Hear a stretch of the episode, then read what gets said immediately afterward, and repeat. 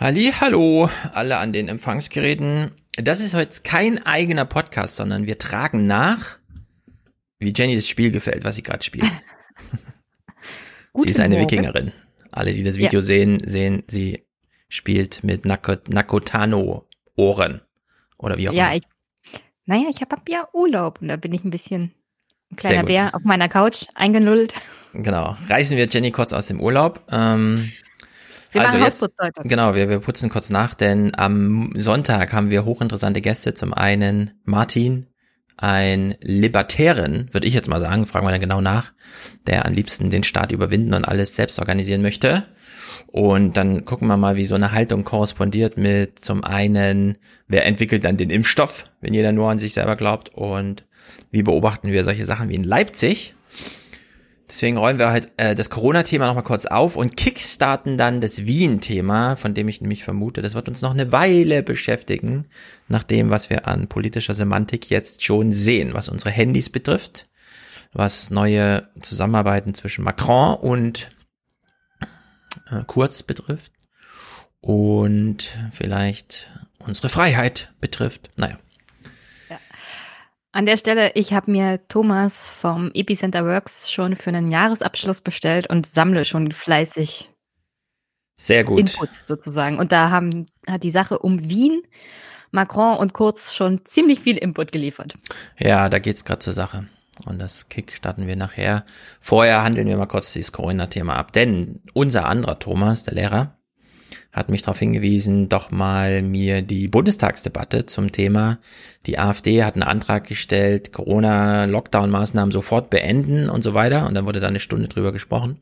Und wir vergleichen das mal mit äh, der Nachrichtenaufarbeitung, letzte Woche Corona. Denn ich glaube, da wird's auch brenzlig irgendwie. Gerade jetzt hat sich natürlich noch mal ein bisschen geändert durch die Impfhoffnung. Deswegen sage ich da auch gleich noch was dazu, bevor wir dann die Corona-Clips aus dem Bundestag gucken. Aber Karem Mioska äh, führt uns mal kurz ins Thema ein.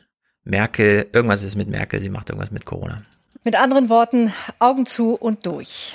Kanzlerin Merkel und die Spitzen der Landesregierung haben es so vereinbart.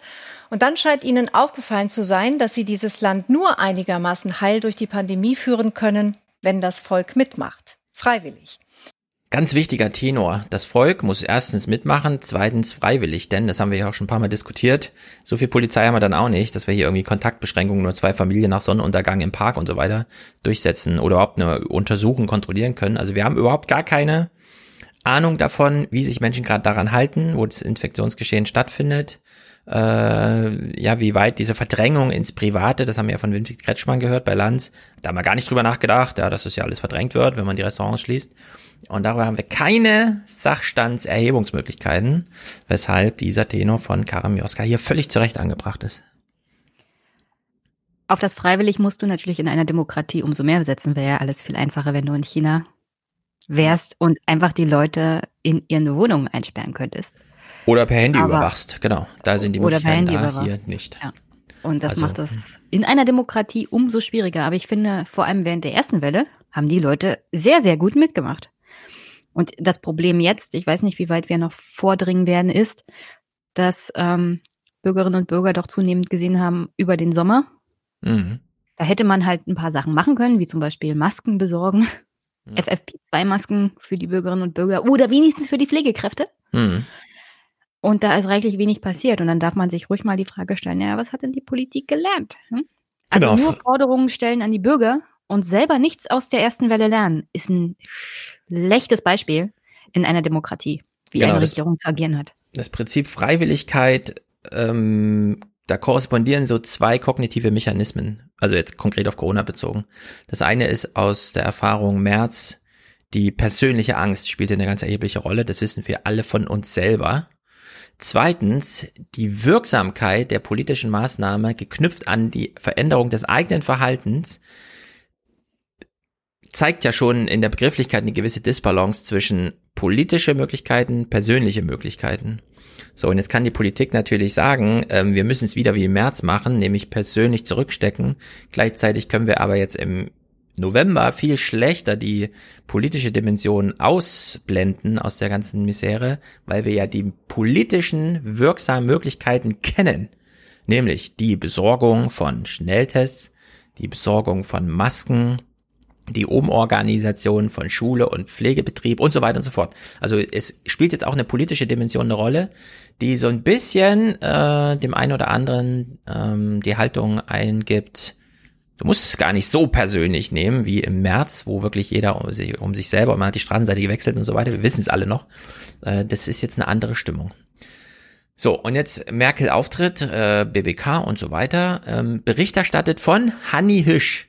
Das finde ich besonders witzig, weil Hanni Hüsch ist mir tatsächlich nur so aus Erinnerung, dass sie halt da in England sitzt und immer mal ein paar neckische Geschichten über die Königsfamilie oder so beiträgt, während die eigentliche politische Berichterstattung von woanders kommt. Jetzt ist sie seit einer Weile in Berlin und macht halt diese Berichterstattung.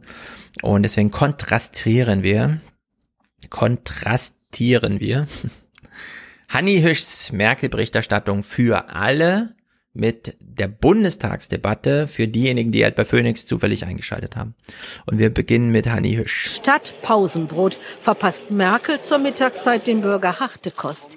Sie will, sie muss erklären, überzeugen, der November wird hart. Alles hängt davon ab, dass möglichst viele mitmachen. Kontaktverzicht.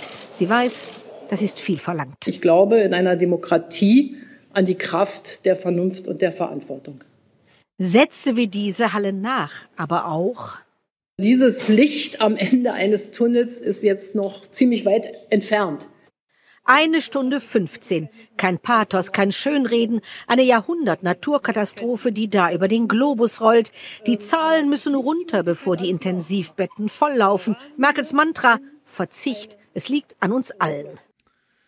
Es kommt, erinnert mich so ein bisschen an die Autowerbung. Da hieß es vor 40 Jahren auch noch, wenn Sie diese Tür aufmachen, ist da drin ein Airbag und hier ist der Lichtschalter und es geht dann so und so und alles funktioniert, wie auch immer. Und dann äh, aktuell ist es nur noch, also wenn Sie dieses Auto einsteigen, dann fühlen Sie sich gut. Wir sagen Ihnen keine Details. Es ist alles hier auf Feel Good eingestellt und so weiter. Ja, also mir fehlen hier irgendwie Inhalte. Na, vor allem dem Pathos bringt vielleicht Merkel nicht, aber dafür Hanni. Richtig. Also eine Jahrhundert-Naturkatastrophe ich möchte noch mal daran erinnern, das Jahrhundert ist noch relativ jung. Ja. Und wenn wir leider Gottes die letzte große Pandemie, spanische Grippe nehmen, ich möchte das jetzt nicht, also Corona mit Grippe gleichsetzen, ja. Ich mhm. möchte nur sagen, es, wir hatten Pandemien in den letzten 100 Jahren, die 50 bis 100 Millionen Tote gefordert haben.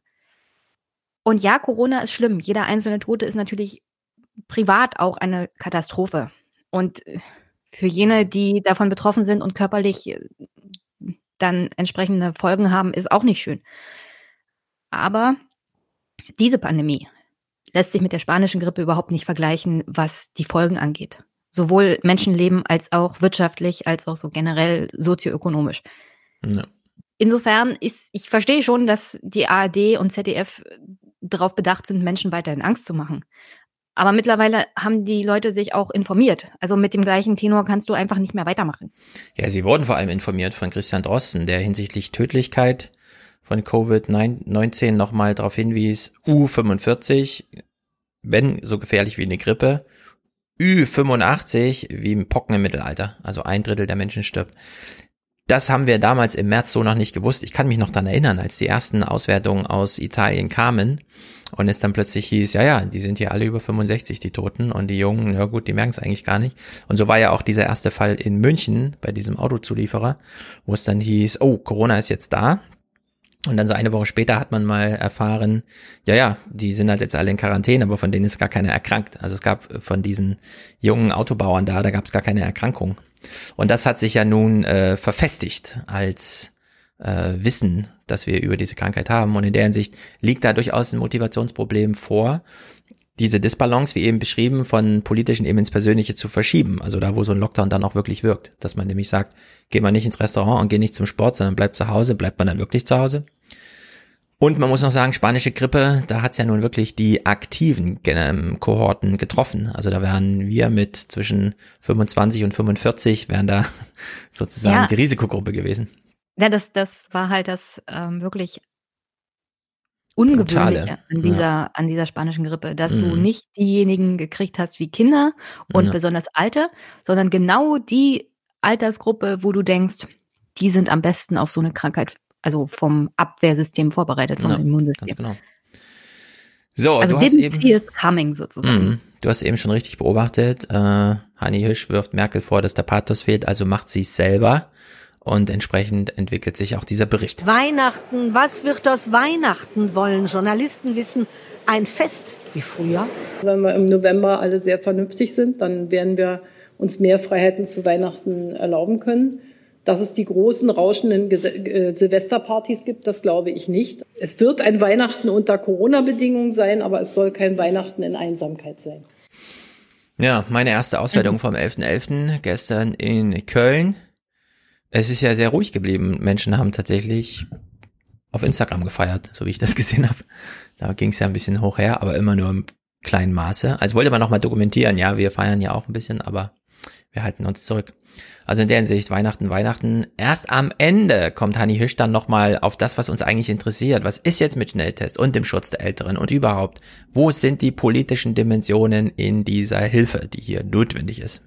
Hm, noch kurz ein Einschub zu Weihnachten. Also das Weihnachtsfest ist jetzt, soweit ich das im Hinterkopf habe, eher so eine Familienangelegenheit und nicht Großparty.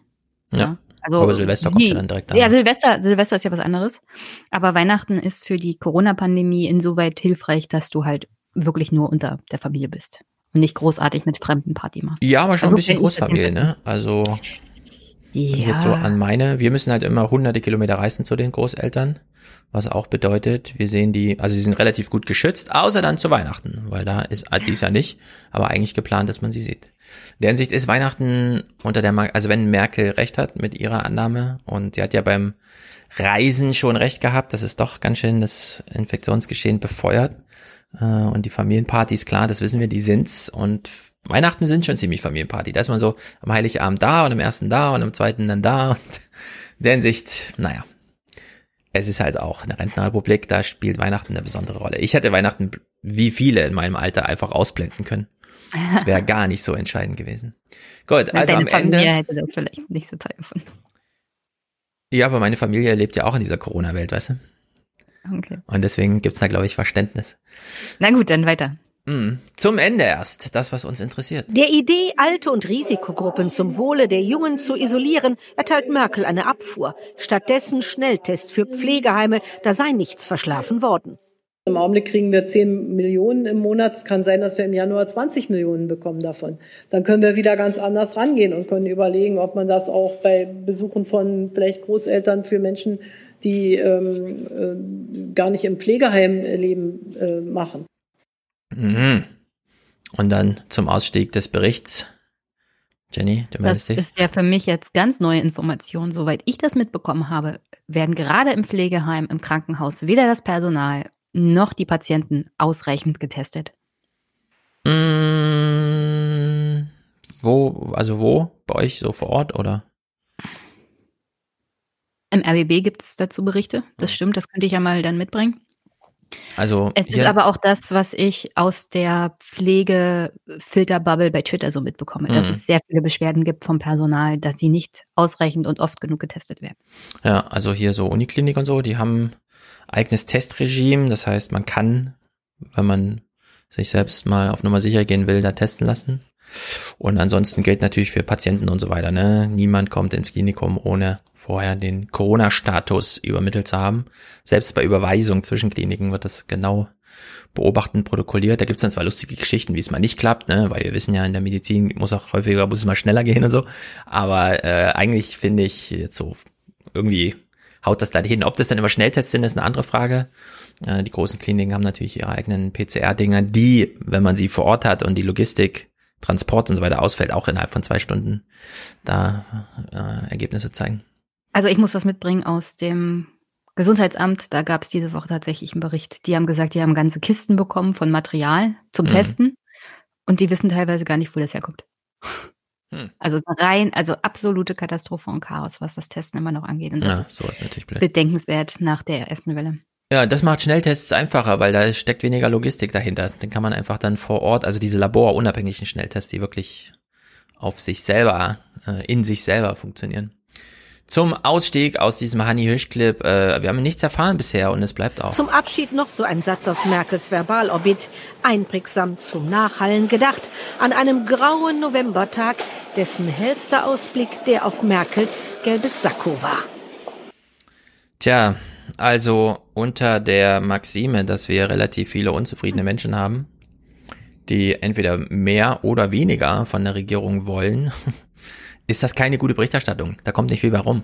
Und ich fand das dann besonders erschreckend, tatsächlich mal im Bundestag reinzuhören. Der Antrag, äh, diese Corona-Maßnahmen im November jetzt, äh, also einfach nicht zu machen, kam von der AfD, von wem sonst, und mhm. wurde deswegen auch von diesem Curio oder wie er heißt, diesem neuen Chefe da, im Ring am Rednerpult aufgeschlagen. Du meldest dich noch? Ja, ich wollte bloß sagen, Hanni Hüsch kann halt aus ihrer ro royalen Berichterstattung ja, anscheinend nicht raus. Und das, das sieht man hier ganz deutlich. Ja, ich finde, man muss das jetzt immer ein bisschen professionalisieren, was ähm, Publikumsfragen angeht. Weil klar, ich interessiere mich auch für die britischen Royals und hab dann genau, ich will dann wissen, wie die sich dort gerade fühlen. aber ja, aber das, das ist, ist ja anderer, was anderes. Ein anderer als Journalismus Merkel. als. Ja. Ja. Der Hinsicht bin ich unzufrieden damit. Also, was ist in der AfD, was ist im Bundestag los? Wie wird da eigentlich diskutiert? Sehr geehrter Präsident, meine Damen und Herren, was kommt denn nach diesem zweiten Lockdown? Der dritte, vierte und zehnte? Wir hören schon, dass es dann nur an uns Bürgern gelegen hat, wenn es im Dezember eben doch einfach weiterläuft, weil wir nicht gut genug pariert haben. So, das ist erstmal ein relevanter Punkt, finde ich. Äh, diese Aufschlüsselung, was ist persönlich und was ist politisches Ab, also persönliche und politische Abhilfe bei Corona, ja. Man könnte jetzt politisch einfach verordnen, alle bleiben zu Hause, dann macht man es zu einem ganz persönlichen Projekt, Corona zu bekämpfen, dann ist nämlich einfach wirklich jeder zwei Wochen zu Hause, Corona klingt ab bei denen, die es haben und alle anderen 99,99 Prozent gucken dann, dass sie sich in die Köpfe einschlagen. Nur es müsste doch klüger gehen, wir haben doch politische Dimensionen und die wurden ausgeblendet und da finde ich, ähm, da hat er erstmal einen Punkt. Wieder darf das Parlament wie bei Eurokrise und Grenzöffnung nur noch abnicken, was vom Kanzleramt ausgegeben wird. So, das ist wieder ein verwandelter Elfmeter, denn ja, man kann hier durchaus die Linie zur Eurokrise und Flüchtlingskrise jetzt zum Corona spannen und es hätte im November nicht sein müssen, dass man die Ministerpräsidentenkonferenz, die nirgendwo verortet ist, also jetzt verfassungsmäßig und so, sondern da hätte man doch durchaus eine Schleife durch die Parlamente in den Ländern oder im Bundestag drehen können. Ja, an der Stelle, es gibt ja jetzt dieses Gesetz, das sie auf den Weg bringen und die SPD feiert das groß ab, unter anderem auch Frau Esken, wo ich mhm. gedacht habe, oh Leute, das geht so gar nicht. So nach dem Motto, ähm, wir machen das jetzt hier schön mit Schleifchen drum. Das Parlament verabschiedet das dritte Änderungsgesetz zur ja. Corona-Maßnahmen, also ich nenne es jetzt einfach Corona-Maßnahmengesetz, mhm. was dazu führt, dass dieses Gesetz nicht mehr zeitlich begrenzt ist und der Exekutive noch mehr Machtmöglichkeiten gibt. Und das heißt dann, dass das Parlament muss gar nicht mehr gefragt werden. Sehe ich kritisch und Frau Esken kommentiert das so nach dem Motto, na, das kommt halt daher, dass die Bürger nicht darauf gehört haben, was wir gesagt haben. Jetzt machen wir es in Gesetzesform und die Exekutive handelt. Ja. Und das einen Tag nach Leipzig. Also sie nehmen Leipzig, um ein Gesetz zu ähm, mit Argumenten zu untermauern, dass, wenn man sich genauer anguckt, eigentlich eine Bankrotterklärung des Parlaments ist und der Exekutive alle möglichen Macht, Machtoptionen gibt. Was wiederum dazu führen wird, wenn diese Corona-Maßnahmen zu nichts führen, außer zum Beispiel wirtschaftlichen Niedergang von Restaurants oder Veranstaltern, dass die Leute absolut angepisst sein werden. Mhm.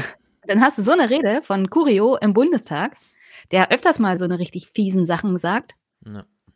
Und dann musst du dich fragen, ja, Frau Esken, vielleicht sollten Sie Ihre Argumentation mal überdenken und an die Menschen denken, die sich fragen, sind diese Maßnahmen alle logisch ja. und nachvollziehbar? Ja, Karl Lauterbach hat sich hoch investiert mit äh, der Ansage auf Twitter, diese Maßnahmen werden die Welle brechen. Und jetzt ist das schon über eine Woche her und wir haben 23.000 Neuinfektionen am Tag.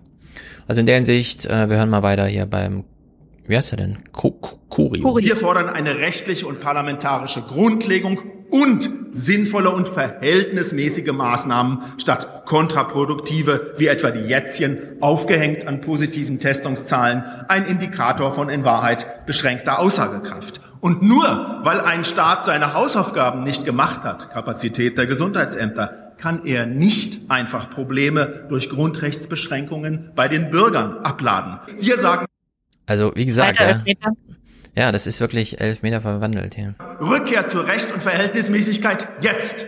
Stattdessen bedient man sich in diesem strategielosen Vorwärtsstolpern der Methode Greta, I want you to panic, um den großen Umbau, die große Umverteilung durchzudrücken. Stichwort Wiederaufbaufonds. Jetzt werde das leichter gehen. Mit der Finanzunion heißt es, auch um als rettende Exekutive daraus weiter Umfragenpotenzial zu saugen. Eine Kanzlerin, die die Bürger wie unmündige Kinder behandelt und in fantastischer Verblendung meint, wir müssten uns erst die Feier des Weihnachtsfests bei ihr durch Wohlverhalten verdienen, die ist wohl wirklich zu lange an der Macht. Wenn Sie, Frau Kanzlerin, wieder morgens auf dem Weg ins Kanzleramt der Kontrollwahn überfällt, dann, ich bitte Sie, bleiben Sie, wenn immer es geht, zu Hause. Ich danke Ihnen.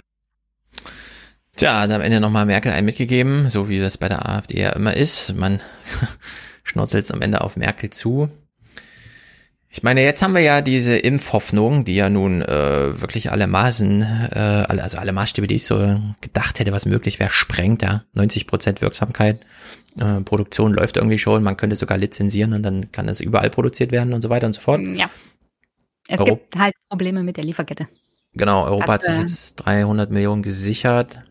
Nee, das meine ich nicht. Es geht um die Art und Weise, wie das Produkt gekühlt werden muss. Und das ist ja, nicht, minus 80 Grad ist relativ wenig. Ja, und das ist, also so wie ich das mitbekommen habe, ist es bei Impfstoffen in der Regel so, dass der Arzt das auch einfach mal in den Kühlschrank stellt und ein normaler Kühlschrank kann halt nicht bis minus 80 Grad gekühlt werden mhm. in der Arztpraxis. Und du musst dich halt darauf verlassen, dass diese Impfausgaben auch hauptsächlich durch die Hausärzte überall ausgegeben werden können. Nee, das würde ich in dem Fall nicht.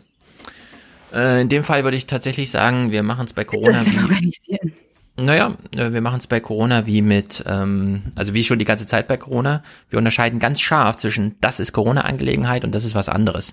Also die Testzentren sind ja zum Beispiel auch nicht beim Hausarzt, sondern die sind von der Stadt, ja, von dem Gesundheitsamt aufgemachte Orte, wo man sich dann in die Schlange stellt und genauso muss das beim Impfen auch sein.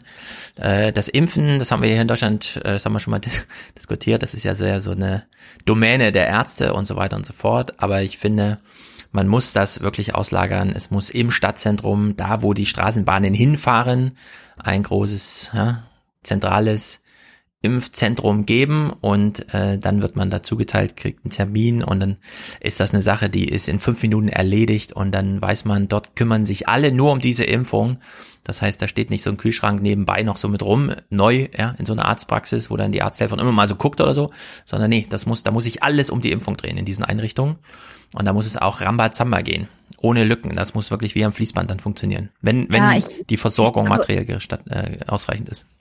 Ich, ich sehe da Probleme mit der Organisation. Tatsächlich flächendeckende Impfungen, das Töten, das Ausrotten von wirklich diesen Krankheiten des 19. und 20. Jahrhunderts, wie Masern, äh, Polio etc., das lief ja alles nicht über irgendwelche direkten Zentren, sondern du hast halt die Ärzte gehabt, die überall unterwegs waren.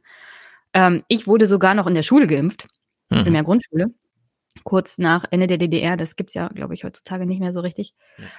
Also ich glaube, die Art und Weise, sich da auf Hausärzte zu verlassen, ist eine viel einfachere Möglichkeit, auch flächendeckend zu impfen als woanders. Und ich meine, ich, ich verstehe, dass du das so organisiert haben willst mit, das ist halt extra. Aber mhm. das musst du halt auch organisieren. Ja? ja? Und wie wir gelernt haben, die mhm. Gesundheitsämter sind völlig überfordert, alleine schon mit dem nachvollziehen, der, der Ansteckung. Weiß immer nicht. Hier in Frankfurt ist jetzt das Gesundheitsamt, ja klar, die sind überfordert im Sinne ja, von. Es gibt aber nicht nur die Städte, Stefan, und äh, naja. flächendeckende Impfungen, das brauchst du auch auf dem flachen Land. Gerade ja. da, wo viele ältere Menschen sind. Ich bin ja ein bisschen in Hoffnung, dass die Hausärzte eh gerade wieder ein bisschen entlastet sind, dadurch, dass wir nicht ja. nur Corona gerade besiegen und die Grippewelle nee. ausfällt. Vielleicht haben wir wieder nee, Glück. Die sind nicht entlastet. Die sind völlig überbelastet. Also da war die erste Welle ja, da hatten sie Pause. Mhm. Jetzt, jetzt ähm, quillen die Ärztezentren wieder völlig über. Also die Hausärzte sind völlig überlaufen. So, wie haben dann nun die anderen Parteien auf Curio reagiert? Hier hören wir die CDU. Das exponentielle Wachstum der Infektionsfälle ist besorgniserregend. Es droht, die Gesundheitsämter immer weiter zu überfordern. Gestern lagen dem RKI schon 41 Mitteilungen aus Gesundheitsämtern über Kapazitätsengpässe vor. Offen gestanden ist mein Gefühl, dass es Ihnen nicht darum geht, die Schwachen zu schützen, sondern es geht Ihnen darum, eine Gesellschaft zu haben, in der jeder an sich selbst denkt, nach dem Motto, dann ist auch an jeden gedacht. Die Schwachen haben den Nachteil und ihre Präferenz für die Starken ist so, dass ich mich fast frage, ob sie zu den Darwinisten gehören. Aber das ist vielleicht für die Darwinisten eine Zumutung. Ja, lustiger Spruch, aber das gibt die Rede von Curio nun wirklich nicht her. Also das war so ein völlig auf sich selbst stehender Angriff mhm. gegen die AfD, der hier einfach stattfand. Völlig Banane. In der vergangenen Woche gab es ja einige Aufregung um eine Positionierung mancher ärztlicher Organisationen. Die jüngsten Erklärungen aus Wissenschaft und Ärzteschaft sind eindeutig. Die Maßnahmen der Ministerpräsidentenkonferenz sind richtig und jetzt notwendig. Je früher und konsequenter alle Kontakte, die ohne die aktuell geltenden Hygiene- und Vorsichtsmaßnahmen stattfinden, eingeschränkt werden, desto kürzer können diese Beschränkungen sein. Wissenschaft und Ärzteschaft raten dazu, so vorzugehen, wie es jetzt geschieht. Ja, also nichts außer, außer nochmal, ne, so Allgemeinplätze irgendwie. Ja, du weißt ja, die Wissenschaft ist hier ganz wichtig. Und die Wissenschaft hat nur eine Meinung. Hm. Und diese Meinung wird unterstrichen durch die Maßnahmen der Bundesregierung. Ja. Naja. Die SPD, gibt's da was inhaltlich Relevantes? Schade ist, dass am Freitag die Debatte erst beginnt, die wir heute schon als Vorstufe gebraucht hätten. Denn die Koalitionsfraktionen haben einen entsprechenden Änderungsbedarf angemeldet am Infektionsschutzgesetz. Und wir werden das, was schon jetzt als Formulierungshilfe vorliegt, erstmal als Ausgangspunkt nehmen. Das ist doch nur die Grundlage. Darauf werden wir aufsatteln. Eben ganz genau definiert, mit welchem Grundrechtseingriff wir wie umgehen, wie wir Ressourcen zur Verfügung stellen und wie wir ganz klare Orientierung sowohl den Regierungen geben, auf Landes- und auf Bundesebene, aber auch den Bürgerinnen und Bürgern im Land, dass sie sehen, der Deutsche Bundestag handelt, meine Damen und Herren, und wir kommen als Parlamentarier und Parlamentarier in dieser schweren Stunde unserer Verantwortung nach. Mhm, okay, alles klar. Also das ist das Corona-Maßnahmengesetz, das ich angesprochen hatte, mhm. wo sie einfach nur die zeitliche Begrenzung rausnehmen und nochmal Sonderrechte für die Exekutive geben. Ähm, es gibt natürlich auch so Regelungen wie, wer übernimmt welche Kosten, wann kommt die Krankenversicherung zum Tragen, wenn es um Corona geht und sowas alles. Also sowas ist dann auch tatsächlich geregelt, was ich gut finde. Unter anderem wird aber auch der Einsatz der Bundeswehr geregelt. Hm. Im Inland. Bei solch, also ich, prinzipiell sehe ich es nicht schlecht, dass die Bundeswehr tatsächlich zum Einsatz kommt, wenn es um solche Notlagen geht. Nur das Problem ist, sie kommt ja nur zum Einsatz, weil die Gesundheitsämter total runtergewirtschaftet sind. Und wir hatten vor nicht so allzu kurzer Zeit eine Debatte im Bundestag zum öffentlichen Dienst, wo alle nochmal schön geklatscht haben, vor allem mhm. von SPD und CDU. Aber prinzipiell nichts dabei rumkam, außer, also wir stehen hinter euch, aber bitte nicht mit mehr Geld.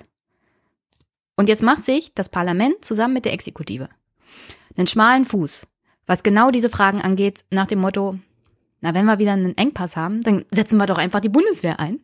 Weil da sind ja Beamte ja. und die müssen ja, wenn wir sagen. Und das finde ich prinzipiell bei solchen Krisen eine schlechte Antwort, weil du auf die strukturellen Probleme nicht eingehst. Ja, aber ich verstehe schon, dass die hier einfach, es ist ein Engpass. Ich bin mir jetzt auch nicht sicher, ähm, klar, man könnte jetzt die Gesundheitsämter irgendwie mega aufsatteln, ja, und da Geld reinpumpen. Äh, die Frage, was hat man dann? Was, was hat man dann ab April äh, Ein funktionierendes Gesundheitsamt, ja, das nicht permanent am Stock geht. Es geht ja nur jetzt gerade permanent am Stock, weil wir eine Epidemie es haben. Es ging auch vorher permanent am Stock, man nee. hat es bloß nicht mitbekommen. Doch.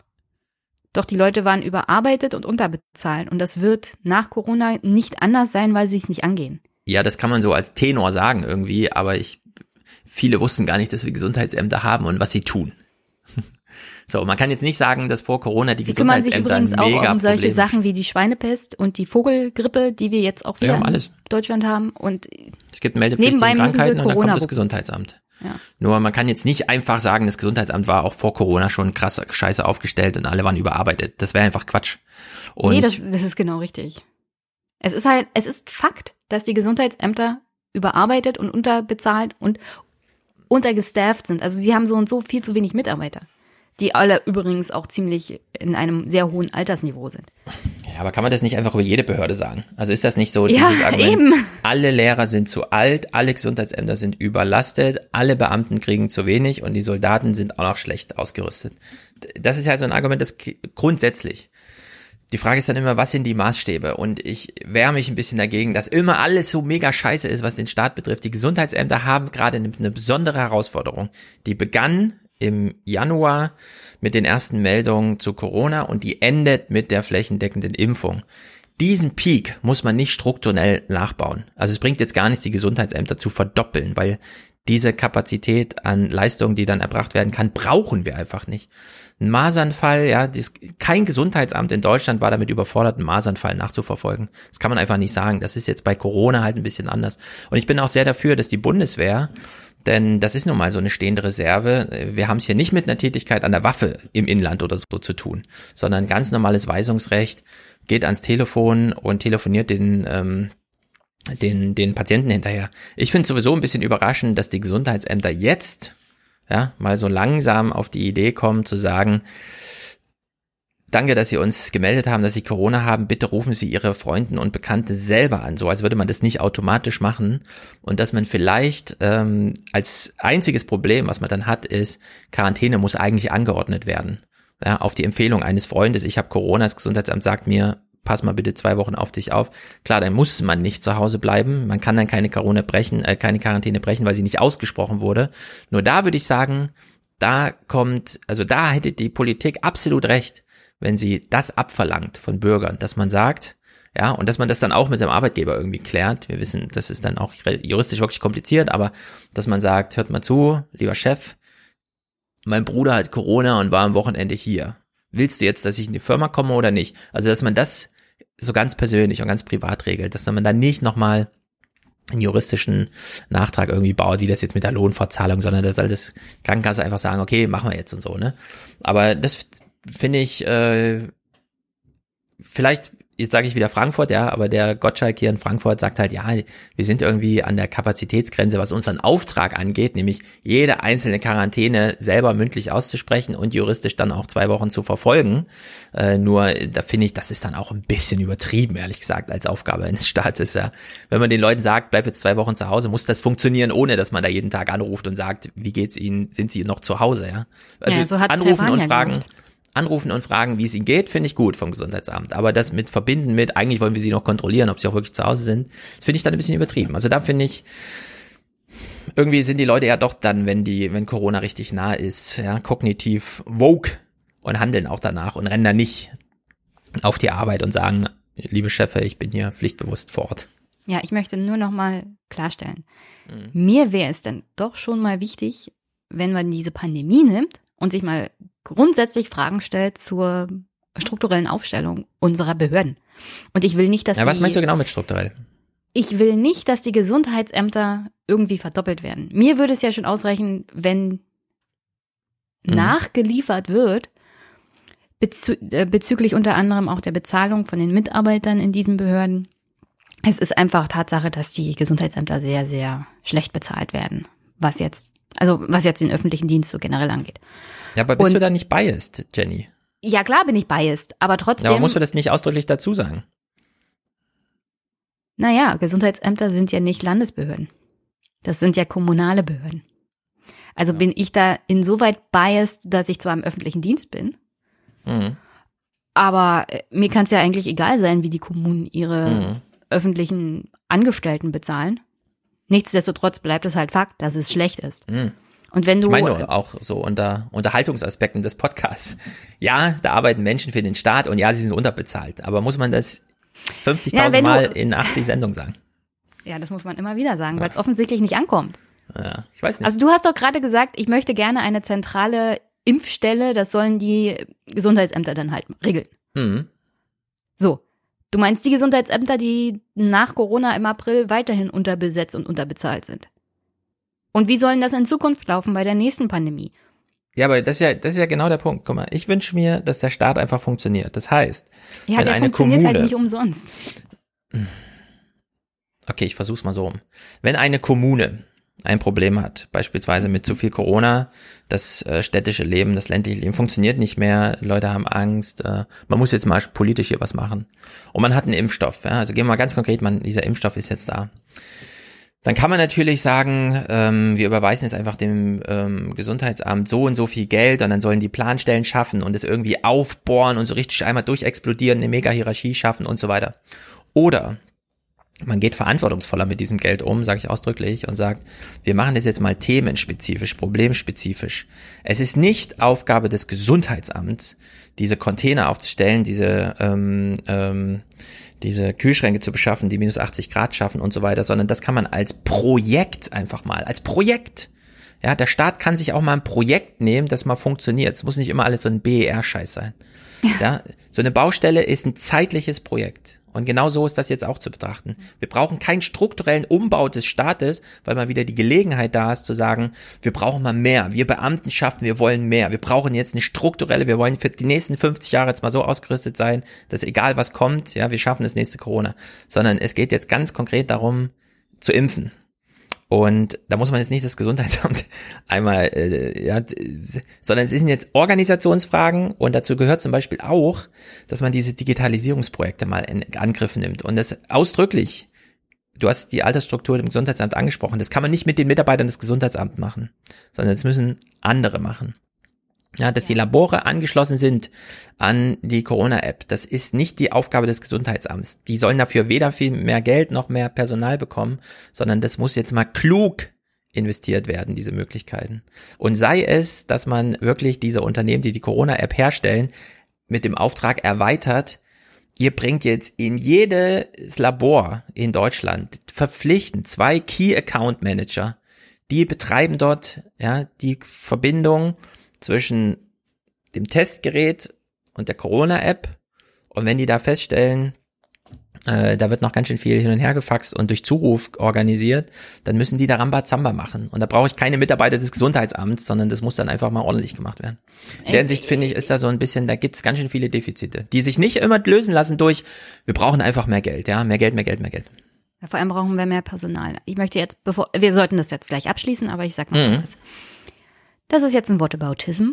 Nichtsdestotrotz, ich bringe das Thema öffentlicher Dienst immer wieder an, wie andere Leute den Klimawandel, weil es ein Thema ist, das unglaublich wichtig ist, das dazu führt, dass dieser Staat überhaupt funktioniert. Dazu brauchst du nicht nur irgendwelche Key Account Manager, die irgendeinen Algorithmus Magic machen. Na doch, die wären schon mal nicht schlecht. Nee, ja klar, wären die nicht schlecht, aber nichtsdestotrotz brauchst du immer noch Mitarbeiter vor Ort. So. Und dann sind diese Mitarbeiter in den Gesundheitsämtern übrigens keine Beamten. In dem Sinne, sondern in der Regel Angestellte des öffentlichen Dienstes. Weil ich habe festgestellt, es gibt sehr viele Vorbehalte gegenüber Beamten. Mhm. Warum auch immer.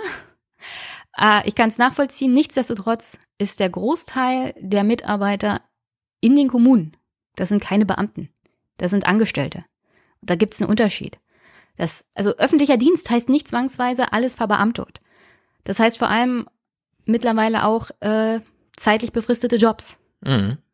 Und das ist nicht gut für das Funktionieren des Staates. Du hast ja vorhin von, äh, wir reden ja hier eigentlich über die falschen politischen Signale unter anderem von der Seite der Regierung.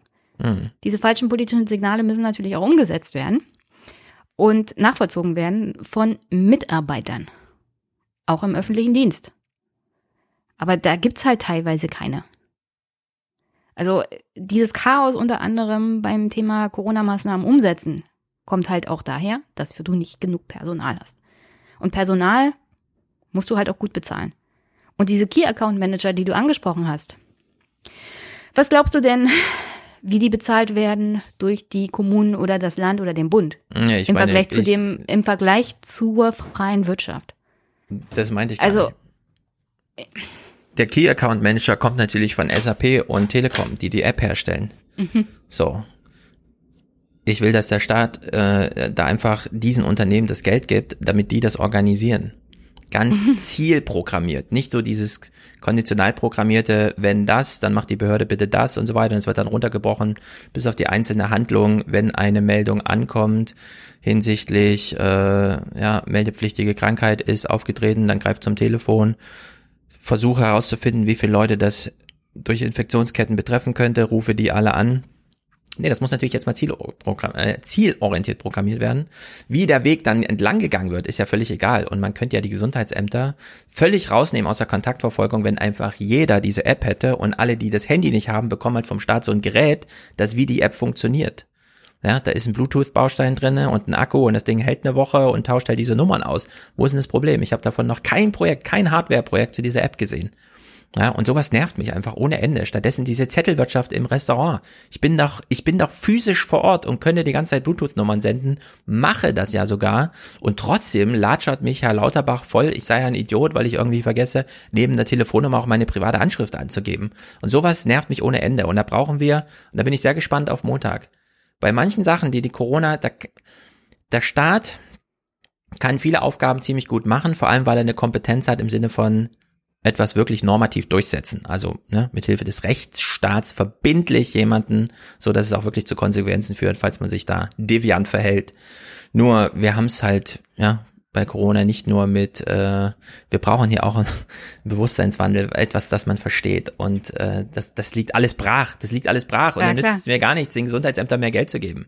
Die Gesundheitsämter rufen halt Leute an, die können nicht selber anrufen. Das nervt mich ohne Ende, dass ich mir die ganze Zeit anhören muss, die Gesundheitsämter sind überfordert. Na, sind sie halt überfordert. Sollen die Leute halt selber ihre Freunde, ja, sollen sie sich halt wirklich trauen zu sagen, es tut mir leid, ich habe dich eventuell infiziert.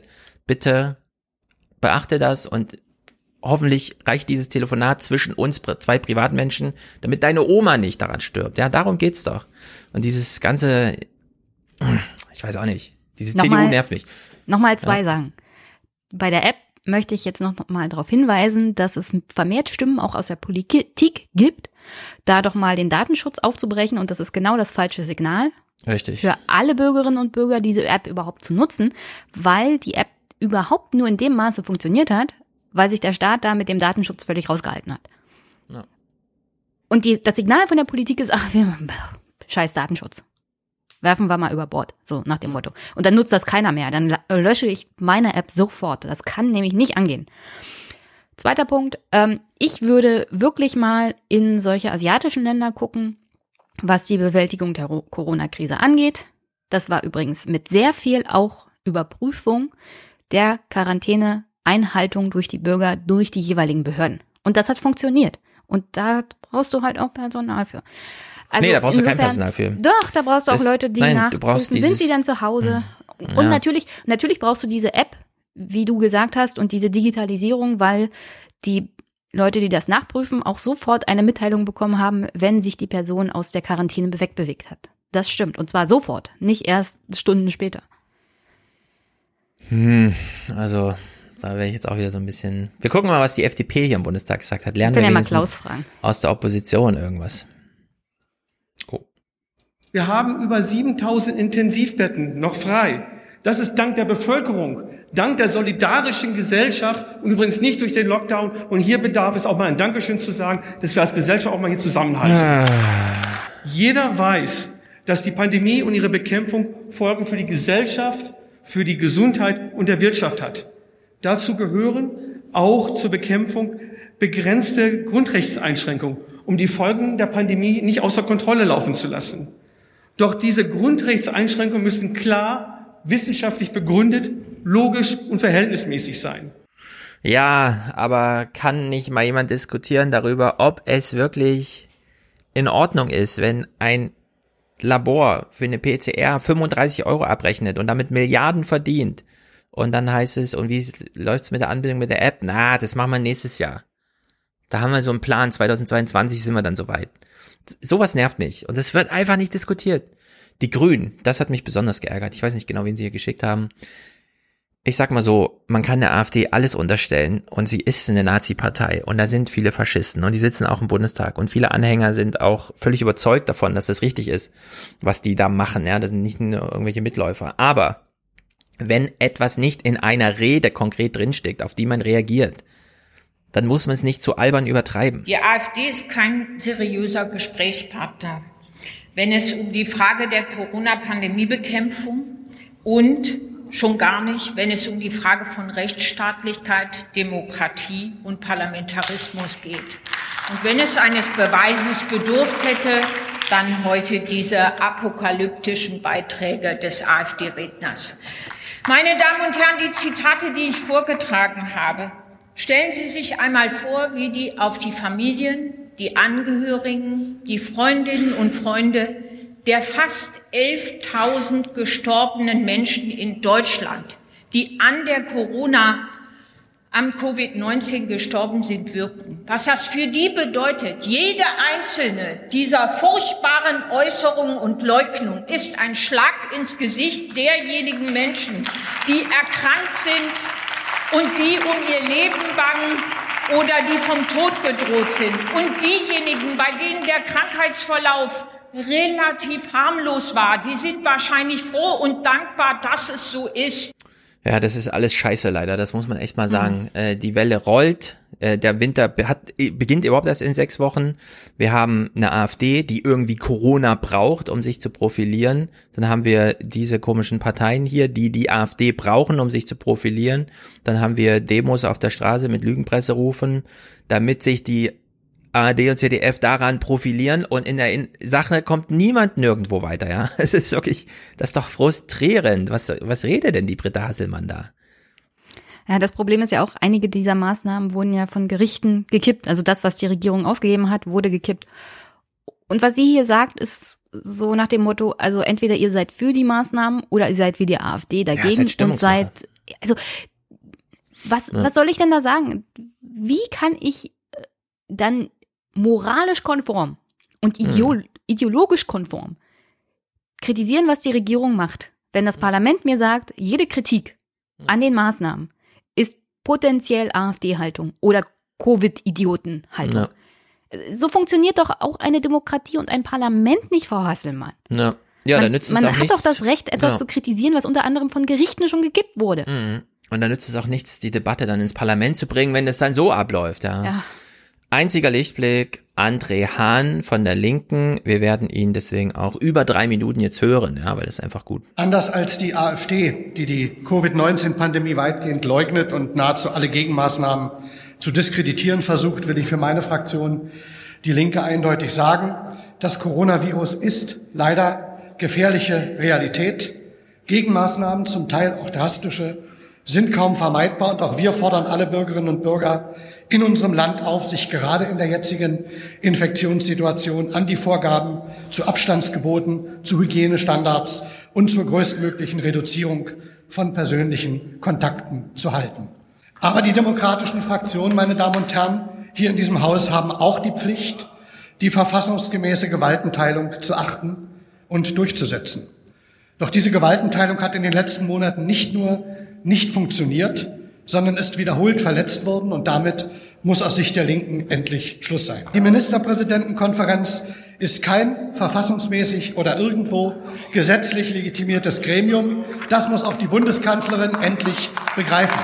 Über zwingend notwendige, nachweisbar wirksame und nicht zuletzt verhältnismäßige Einschränkungen von Grundrechten darf niemand anders entscheiden als der Deutsche Bundestag. Deshalb ist es zwingend erforderlich, dass das Infektionsschutzgesetz diesbezüglich geändert und präzisiert wird. Der Bundesgesundheitsminister darf nicht länger quasi als Nebenkanzler sich gerieren und durch Verordnungen sogar über geltende Gesetze hinwegsetzen können. Die Letztentscheidung, die Letztentscheidung muss immer beim Parlament liegen und die Maßnahmen müssen klar befristet werden. Die Menschen haben oft den Eindruck, es gebe durch unterschiedliche Bestimmungen in den Bundesländern einen nicht mehr nachvollziehbaren Flickenteppich bei den Corona-bedingten Einschränkungen. Und dabei kommt es immer häufiger zu völlig abstrusen Regelungen, die man als Politiker seinen Wählerinnen und Wählern beim besten Willen nicht mehr erklären kann. Wie kann es zum Beispiel sein, dass bei einer Trauerfeier für einen Verstorbenen mit einem weltlichen Trauerredner nur zehn Menschen teilnehmen dürfen, weil es als private Veranstaltung eingestuft wird, während an einer Trauerfeier im selben Raum, bei der ein Pfarrer spricht, bis zu 30 Trauergäste zugelassen sind, weil das als religiöse Veranstaltung gilt. Absurder geht es kaum noch. Als Sportpolitiker könnte ich ja auch diverse Beispiele aus dem Sportbereich anführen, was die Redezeit nicht zulässt. Ich will aber klar sagen, dass wir als Linke den neuerlichen Lockdown im Bereich des Breitensports, im Freien insbesondere, für völlig unverhältnismäßig halten. Auch in vielen kulturellen und gastronomischen Einrichtungen gibt es überzeugende, von den Gesundheitsbehörden geprüfte Hygienekonzepte, in deren Umsetzung zum Beispiel für Lüftungsgeräte auch viel Geld investiert wurde. Genutzt hat es den Betreibern nichts.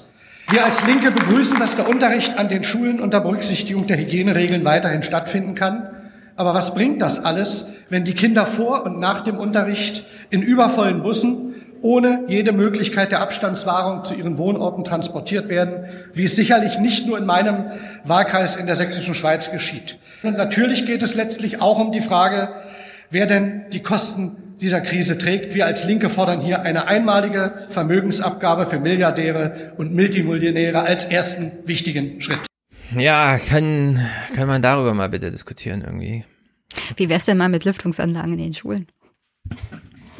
Naja, Lüftungsanlagen in den Schulen sind ja da, wenn die Eltern bereit sind, dafür 150 Euro im Monat aufzubringen. Das ist nämlich auch alles privat organisiert mittlerweile.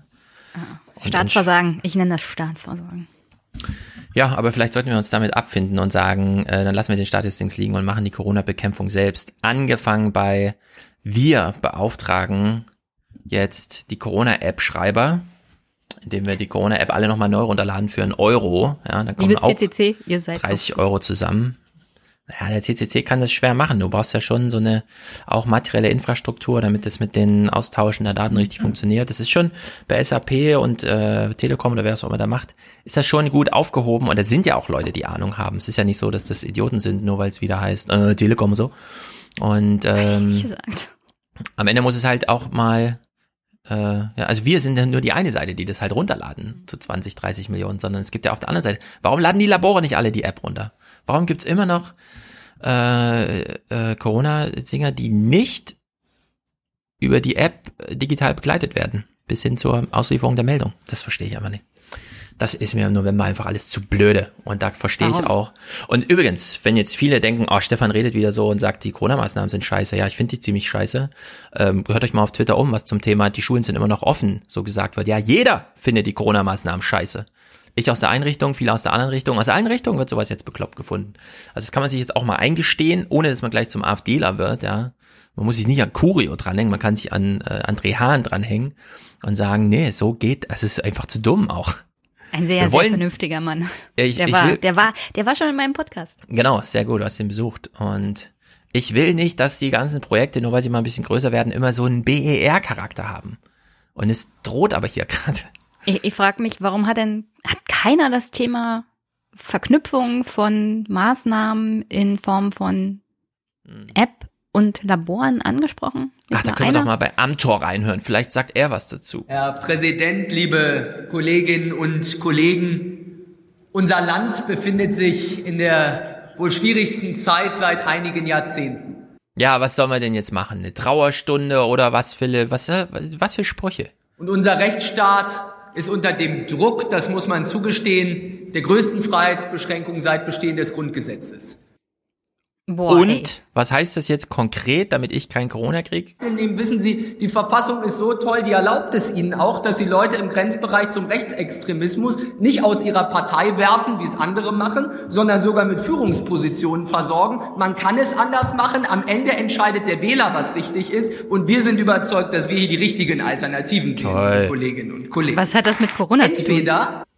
Nichts. Es ist halt die AfD hat einen Antrag gestellt, also wird da so gesprochen. Sie haben nicht mitbekommen, wie wir hier Debatte um Debatte, Konditionierung um Konditionierung, im Haushalt und im Fachrecht. Entweder Sie haben das nicht mitbekommen, wie wir das hier gemacht haben, oder Sie verdrehen es bewusst. Und ein bewusstes Verdrehen ist natürlich die Einordnung der Ministerpräsidentenkonferenz, wie Sie sie hier vornehmen. Denn wenn man sagt, wir würden den Beschlüssen im Kanzleramt hinterherlaufen, dann ist das schlicht falsch. In Wahrheit gehen wir den Beschlüssen im Kanzleramt voraus. Man muss klar. Wen, wen, wen, wen, wem, wem erzählt er das hier? Wen soll das überzeugen? Das ist äh, äh, unglaublich. Verlässt Philipp Amt, ey, ernsthafte Frage. Ja. Irgendeiner von den Rednern, ja. abgesehen von Herrn Hahn und ja. leider Gottes auch Herrn Curio, kriegen die mit, wie unfassbar ablehnend Leute mittlerweile auf die Maßnahmen Nein, reagieren? Kriegen die nicht mit. Das ist ja grauenhaft. Haben die ein Glück, dass keiner diese Debatten schaut? Na. Die Leute würden sich an den Kopf fassen. Es ist gruselig.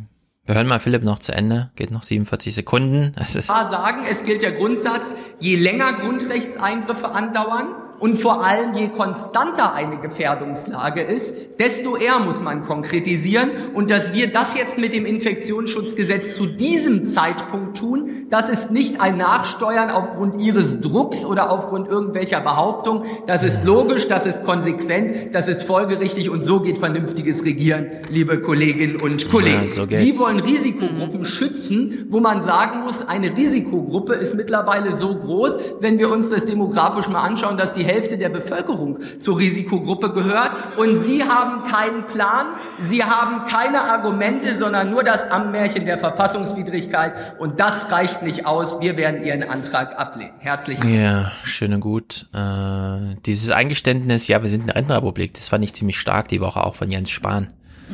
Risikogruppe. 40 Prozent der Deutschen sind Risikogruppe. Wir sind ein modernes Land mit vielen Zivilisationskrankheiten. Wir müssen wirklich mal uns eingestehen, wir sind zu schwer, wir bewegen uns zu wenig, wir leben zu ungesund. Und es betrifft sehr viele Menschen. Also in der Hinsicht. Naja, zwei kleine Clips hier noch. Äh, Mahmoud Özdemir von der SPD. Ich weiß nicht, das, ich habe die Debatte geguckt und habe gedacht, das kann nicht wahr sein. Fakt ist. So, Fakt ist, ja. Wir hören jetzt Fakten. Fakt ist, wir können hier im Deutschen Bundestag nicht umgangen werden. Es gibt eine ununterbrochene Legitimationskette in diesem Land. Wir als Parlament im Deutschen Bundestag oder die Länderparlamente bestimmen Regierungen, Regierungen bestimmen Beamte, Beamtinnen und Beamte treffen Einzelfallentscheidungen. Das heißt, wir wirken als Parlamente bis zu jedem Einzelfall, bis zu jeder Einzelentscheidung hindurch und stellen uns jedem Tag aufs Neue auch der gerichtlichen Überprüfung. Ich meine, das ist jetzt so Sozialkunde, wie ein Gesetz entsteht, ne? Aber so ist hier einfach mal ein Gesetz nicht entstanden. In der Hinsicht finde ich das so völlig banane. Ja, dann noch mal was zur Verfassung. Oh, er liest ein bisschen aus der Verfassung. Nicht alles kann man in fünf Minuten Redezeit oder in so einer Debatte richtig stellen, aber wenn Sie Dinge kritisieren in Ihrem Antrag, dann empfehle ich einen Blick in dieses graue Büchlein, das sich in Ihren Schubladen auch befindet. Ich zitiere einmal einige wenige Passagen daraus.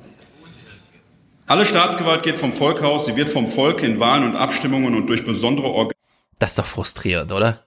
Der liest ja jetzt die Verfassung vor, vorne im Bundestag. Organe der Gesetzgebung, das sind wir, der vollziehenden Gewalt und der Rechtsprechung ausgeübt.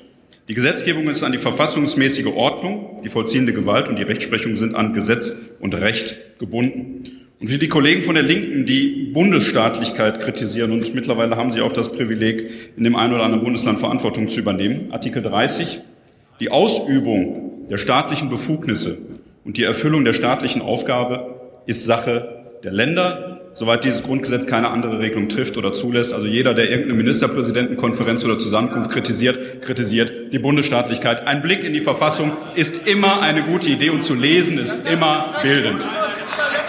Ja, das ist einfach dumm. Also ich meine, ich bin kein Verfassungsrechtler, aber ich weiß auch, wir haben einen Bundesrat und ich glaube nicht, dass die Verfassung sich hier auf eine Ministerpräsidentenkonferenz per Telefon, weil Merkel gerne einheitlich steuern will, aber es halt Länderzuständigkeit ist, dass das damit gemeint ist oder abgedeckt ist. Nee, weil diese Ach. Bundesministerkonferenz tatsächlich, also diese Landes Länderministerkonferenz zusammen mit der Bundesregierung hat tatsächlich exekutive Maßnahmen beschlossen, ohne dass das Parlament das vorher abgesegnet hat.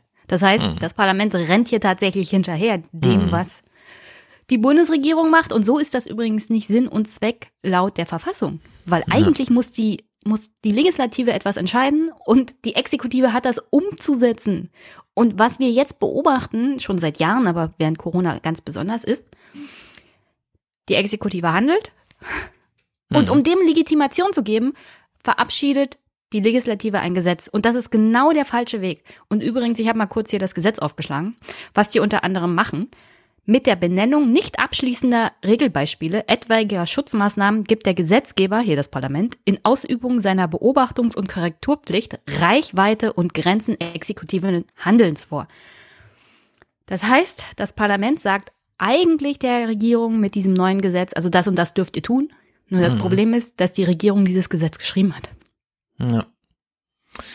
Ja, das macht mich alles sehr unzufrieden. Ich bin da irgendwie nicht glücklich mit. Aber äh, gut für dich zu hören. Es gibt einen Pakt für den öffentlichen Dienst, unter anderem mhm. angestrebte Stärkung der Digitalisierung des öffentlichen Gesundheitsdienstes. Also da gibt es mhm. ein Förderprogramm für genau das, was du gefordert hast. Äh, vorhandene Testkapazitäten umfassend nutzen können. Äh, Ärztevorbehalt, also die Ärzte sagen dann, wann ein Test abzuhalten mhm. ist und wann nicht. Die Bundeswehr darf eingesetzt werden. Äh, ja. Pflichtleistung, Teilnahme, Umlageverfahren, also da geht's um die und SGB 5 auch noch, da geht's um, um alle Sachen, die so zu zahlen sind durch die durch die Gesundheitsversorgungs mhm. ja. etc. Also das wird alles geregelt, aber das Problem ist halt an diesem Gesetz, was ich sehe, langfristige Kompetenz für die Exekutive und das hat die Exekutive geschrieben und das Parlament nickt dem nur zu. Ja. Und ich sehe da viel, viel Potenzial für die AfD, leider Gottes, das zu kritisieren. Und die Antwort aller Parteien im Bundestag, außer von Herrn Hahn hier darauf ist, mhm. sie sind halt eine verkommene rechtsextreme Partei. Ja. Nur wenn sich Leute anfangen, die Argumente von Curio anzuhören und das vergleichen mit dem, was die Gegenredner sagen, wird's ganz, ganz kritisch. Ja, das ist, die machen sich halt einfach zu einfach. Wenn die AfD einen Antrag stellt, dann hält die halt die erste Rede, aber danach sollte man die AfD links liegen lassen und zur Sache sprechen. Ja. So als wäre das eine aktuelle Stunde oder so. Und das hat man nicht genutzt, die Chance, außer André Hahn, der sehr gut. In den Nachrichten äh, genauso Banane, ja. Ähm, Matthias Deis kommentiert hier einfach mal so die äh, Grundthematik und ich, ich weiß nicht, das schließt sich halt wieder so bei Hanni Hisch irgendwie an. Wenn eins den Winter hierzulande erträglich macht, ist es doch, dass wir Menschen zusammenrücken, dass wir uns an Gemeinsamkeit erwärmen und so die Dunkelheit vergessen. Egal ob auf dem Weihnachtsmarkt, im Restaurant oder bei uns zu Hause. Was ist das für eine Floskelei? An Gemeinsamkeit erwärmen und die Dunkelheit vergessen. Zusammenhalt. Ja, also wie in der ersten Krise, also ersten Welle, mhm. müssen wir halt alle nur zusammenhalten und brav mhm. auf die Regierung hören. So, André Hahn hat ja einen Punkt angesprochen, den hat Maja das Lomka hier zum Beispiel mal aufgegriffen. Ich finde halt einfach zu kurz. Ja, da hätte man durchaus mal ein bisschen Berichterstattung zu machen können. Die Kanzlerin hat sich dazu heute ausführlich geäußert. Auch zu Fragen wie, warum Gotteshäuser aufbleiben dürfen, Restaurants aber nicht. Das habe vor allem verfassungsrechtliche Gründe. Auch sagte Merkel, eine hundertprozentige Gerechtigkeit könne es nicht geben. Nur das Versprechen, sich um die zu kümmern, die die Einschränkungen am härtesten treffen. Ja. So, wenn Lauterbach, und ich weiß, das finden viele kritisch, aber er hat es nun mal so gesagt, ja, da kommt man nun auch nicht drum herum. Da kann er nun sich selber dafür entschuldigen und sagen, okay, Leute, ich habe einen Kurzschluss gehabt, aber wenn Lauterbach die Unverletzlichkeit der Wohnung, weil ja ne, das Virus das auch nicht beachtet, äh, aufbrechen möchte, äh, da muss man sich wirklich fragen, wie es dann aus seiner Regierungsfraktion äh, und Koalition dazu kommt, dass dem Virus es nicht egal ist, was eine religiöse, was eine nicht religiöse Veranstaltung ist, aber dem Parlament eben, ja, da gilt halt weiter, was Hahn ja angemerkt hat, solange es eine äh, kirchliche Veranstaltung ist, sind halt 30 Leute indoor da und ansonsten darf die Beerdigung outdoor nur mit höchstens 10 stattfinden. Und das ist, das versteht niemand. Nee, 2020. das ist so ein bisschen. Wenn es da, Entschuldigung. Also wenn es da verfassungsrechtlich äh, Probleme gibt, äh, ich glaube, hier hätten wir es mit einer Änderung zu tun, die wir alle leicht nachvollziehen können. Die kann man ja wirklich mal zeitlich befristen. Auch für kirchliche Veranstaltungen gilt jetzt einfach mal, ja, was für äh, spielende siebenjährige Fußballkinder gilt. Das, also da hätte, da ist doch noch am meisten äh, Verständnis zu erwarten, ist so, wäre so meine, meine Vorstellung. Ja klar, von all denen, die keinen religiösen Bezug haben. Nur das Problem ist, Religionsfreiheit beziehungsweise die Ausübung deiner Religion wird durch den Staat garantiert. Und wir Deutschen haben da ein kleines Problem. Wir wollen das am liebsten nicht anfassen, auch während Corona nicht. Naja, aber die Unverletzbarkeit der Wohnung eben auch. Äh, ja, klar. Ja, aber da steht ja im Grundgesetz auch drinne, wie Alexander Thiele mir erklärt hat, dass es durchaus Möglichkeiten gibt, diese Unverletzbarkeit der Wohnung zu verletzen. Weil ja, aber in der Kirche kann ja auch Gefahr im Verzug sein. Natürlich. Aber Deswegen. Äh, ich will dir nur sagen, mhm. der Maßstab für das Umgehen der Ausübung der Religionsfreiheit ist viel, viel höher. Eigentlich ist das nur möglich, wenn wir to totalen Lockdown machen, so wie du vorgeschlagen hast. Zwei Wochen gar nichts. Nur dann mhm. kann ich mir vorstellen, dass das überhaupt möglich ist, ohne dass ein Gericht sofort sagt, ja. so Leute, das geht nicht da wäre ich übrigens dafür, wir haben ja jetzt eine, also wir haben jetzt eine echte Impfhoffnung. Ich habe es ja selbst nicht geglaubt, aber irgendwie scheinen ja doch alle total begeistert davon zu sein und es scheint zu funktionieren. Der Hinsicht revidiere ich meine Meinung da komplett. Die Impfung wird die Hoffnung sein, äh, die das alles beendet, nicht der Schnelltest, der es ausrottet über längere Zeit. Und ich wäre jetzt wirklich dafür, dass wir vor Weihnachten noch sagen, zwei Wochen, aber richtig Lockdown. Alle gehen nochmal einkaufen, man kriegt so ein Chip, ja, man darf nur zweimal einkaufen gehen in den zwei Wochen, also man muss sich wirklich mal ein bisschen einen Einkaufszettel schreiben, das schafft man, äh, dass wir das vorbereiten, drei, vier Wochen lang, ja, also jetzt ist der elfte, äh, der zwölfte, elfte, das heißt, äh, sagen wir mal, 10. Dezember bis 15. Dez äh, 25. also bis Weihnachten, 10. Dezember bis Weihnachten. Dass man da wirklich sagt, keine Schule, kein Kindergarten, alle sind zu Hause. Wenn man das Haus verlässt, trägt man eine FFP2-Maske, auch wenn man sich albern vor, komisch vorkommt, wenn man damit durch den Wald läuft. Aber wir machen einfach mal das Radikalste, was geht, bringen die Zahlen so richtig runter und dann setzen wir drauf, dass wir fünf, sechs Monate haben, bis, bis die Impfung so weit da ist, dass wir die Risikogruppen ordentlich äh, abgeschirmt kriegen. Ja, ich kann so und so noch nicht nachvollziehen, warum Leute nicht mittlerweile ihren eigenen Vorratsraum angelegt haben. Mhm. Bei dem ersten Lockdown habe ich tatsächlich angefangen, mir Vorräte anzuschaffen. Mhm. Und Sollte man eh machen. Jetzt, ja, ja, klar. Und die fülle ich jetzt regelmäßig wieder auf, so dass mhm. ich immer einen Vorrat an möglichen ja. Essen habe, für den Fall der Fälle, dass äh, Quarantäne angesagt ist. Übrigens, eine Botschaft an Petrus. Für diese mhm. Zeit wäre es auch ganz toll, dass es schneit ohne Ende und Leute so und so keinen Bock haben, rauszugehen. Ja, aber Schnee gehen sie besonders gerne raus. Ja. Kommt immer ein bisschen drauf an. Nee, aber ich bin jetzt wirklich, ich, ich finde, dieses, diese Impfung, das, das wurde jetzt zu, das wurde mir irgendwie nachrichtlich zu, ja gut, ist jetzt eine Hoffnung da, keine Ahnung, wie wird's verteilt. Spahn sagt, hier, der EU soll mal, wir hätten auch national regeln können, pipapo und so. Aber ich finde, die, das wäre eigentlich der Kicker gewesen, dass man sagt, ähm, die Impfhoffnung ist jetzt real. Äh, viele haben es nicht geglaubt, aber sie ist jetzt real. Und jetzt, ja, jetzt sitzt jetzt zusammen und überlegen die Impfstrategie. Ich finde, die Impfstrategie sollte nicht äh, daran ansetzen, dass man dann irgendwann mal weiß, wie es funktioniert oder so, sondern jetzt, ja, wir brauchen eine Impfstrategie, die ab jetzt sozusagen funktioniert.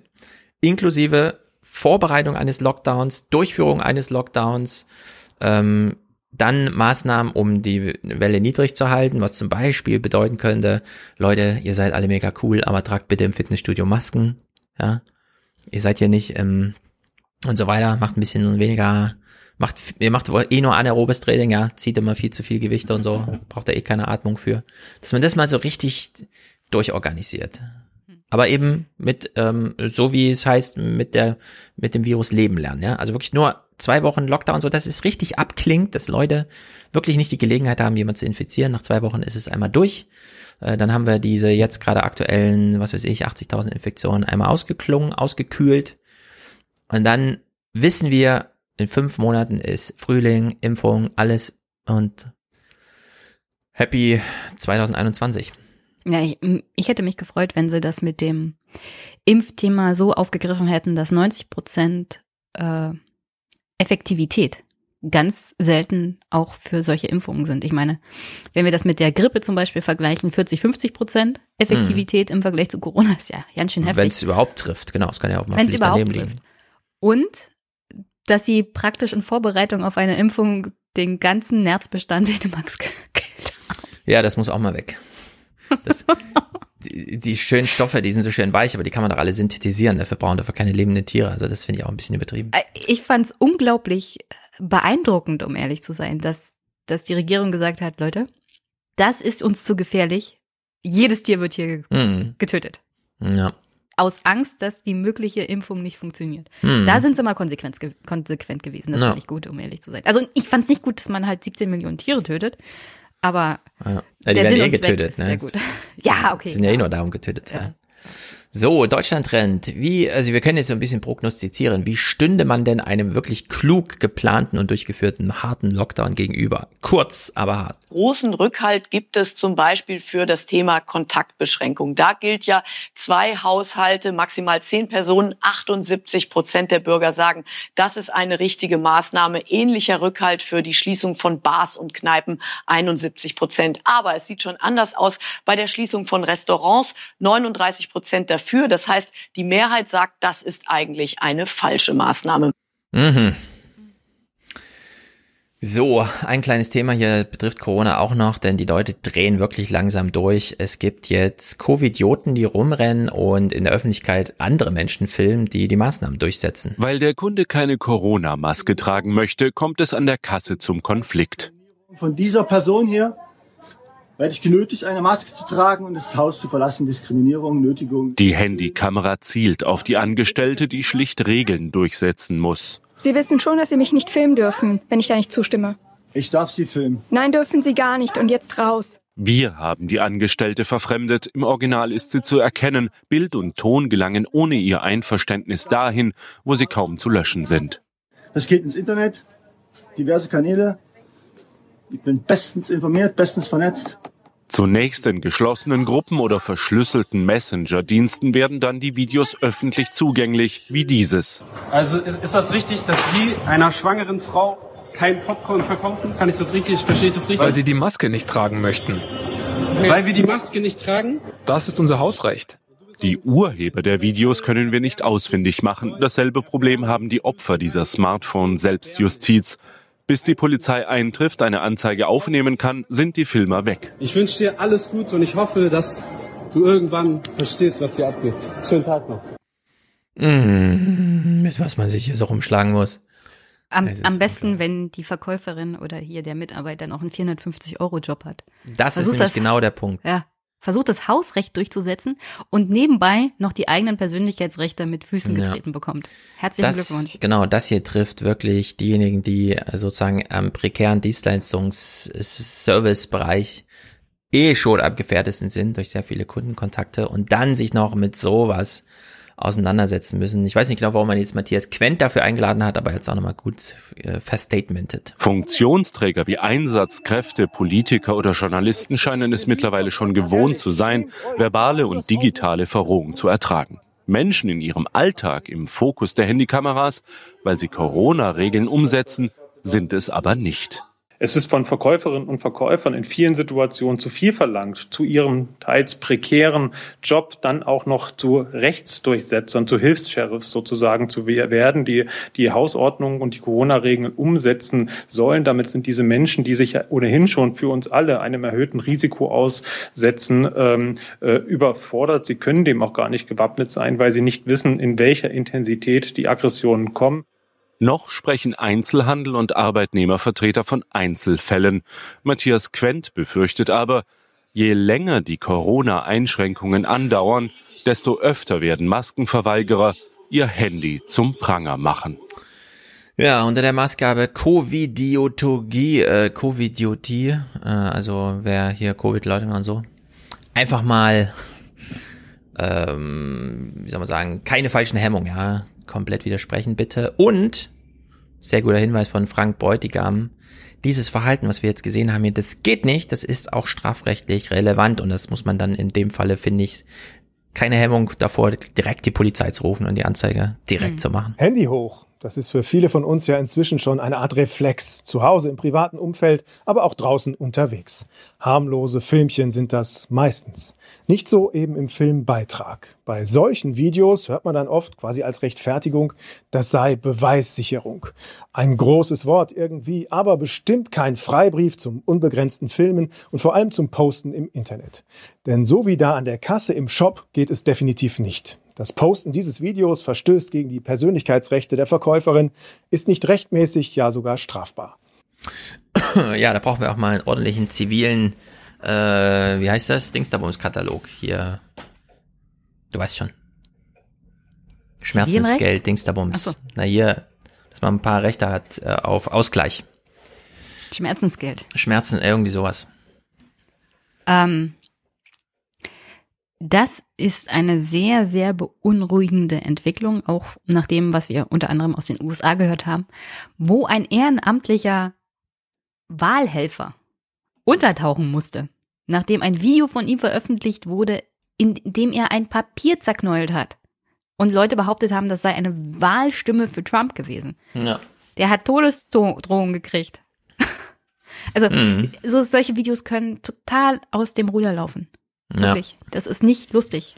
Da muss man Einhalt gebieten. So, kleiner Themenwechsel.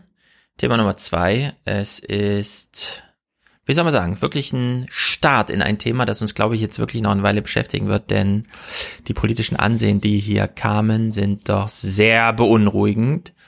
Was nicht bedeutet, dass der Anlass dafür, wie soll man sagen, irgendwie nicht ausreichend gewürdigt werden sollte, denn es gab Terror in Wien.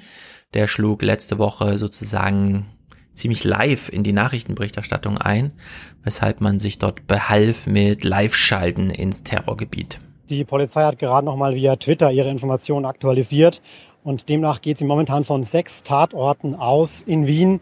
Äh, das Ganze hat wohl angefangen um 20 Uhr mit dem ersten Vorfall, mit dem ersten Schusswaffeneinsatz. Also, Tagesthemen, klar, haben jemanden in Wien, der kann sich auf die Straße stellen und zeigen, ich bin hier. Er kann aber auch nur sagen, was die Polizei gerade auf Twitter geschrieben hat. Und das sind die Hinweise. Man sollte mal mit dem Handy jetzt nicht übertreiben. Das gleiche Bild im Heute-Journal. Man spricht von einem Angriff auf das Herz von Wien, ob es auf das jüdische Herz von Wien war äh, und ob man das überhaupt so abtrennen kann. Das steht jetzt noch im Raum und das müssen die Ermittlungen zeigen. Sie hören hinter mir, es wird fieberhaft ermittelt. Ja, ich nehme an, dass ein Großaufgebot der Polizei dort im Einsatz ist und ein Krisenstab eingerichtet ist. Welche Informationen gibt es denn überhaupt von Seiten der Behörden? Nun, zurzeit ähm, hält sich die Polizei natürlich noch zurück, muss man sagen, aus ermittlungstechnischen Gründen. Sie konzentriert ihre ganze Kraft darauf, nun diejenigen Täter noch zu erwischen, die offenbar noch flüchtig sind.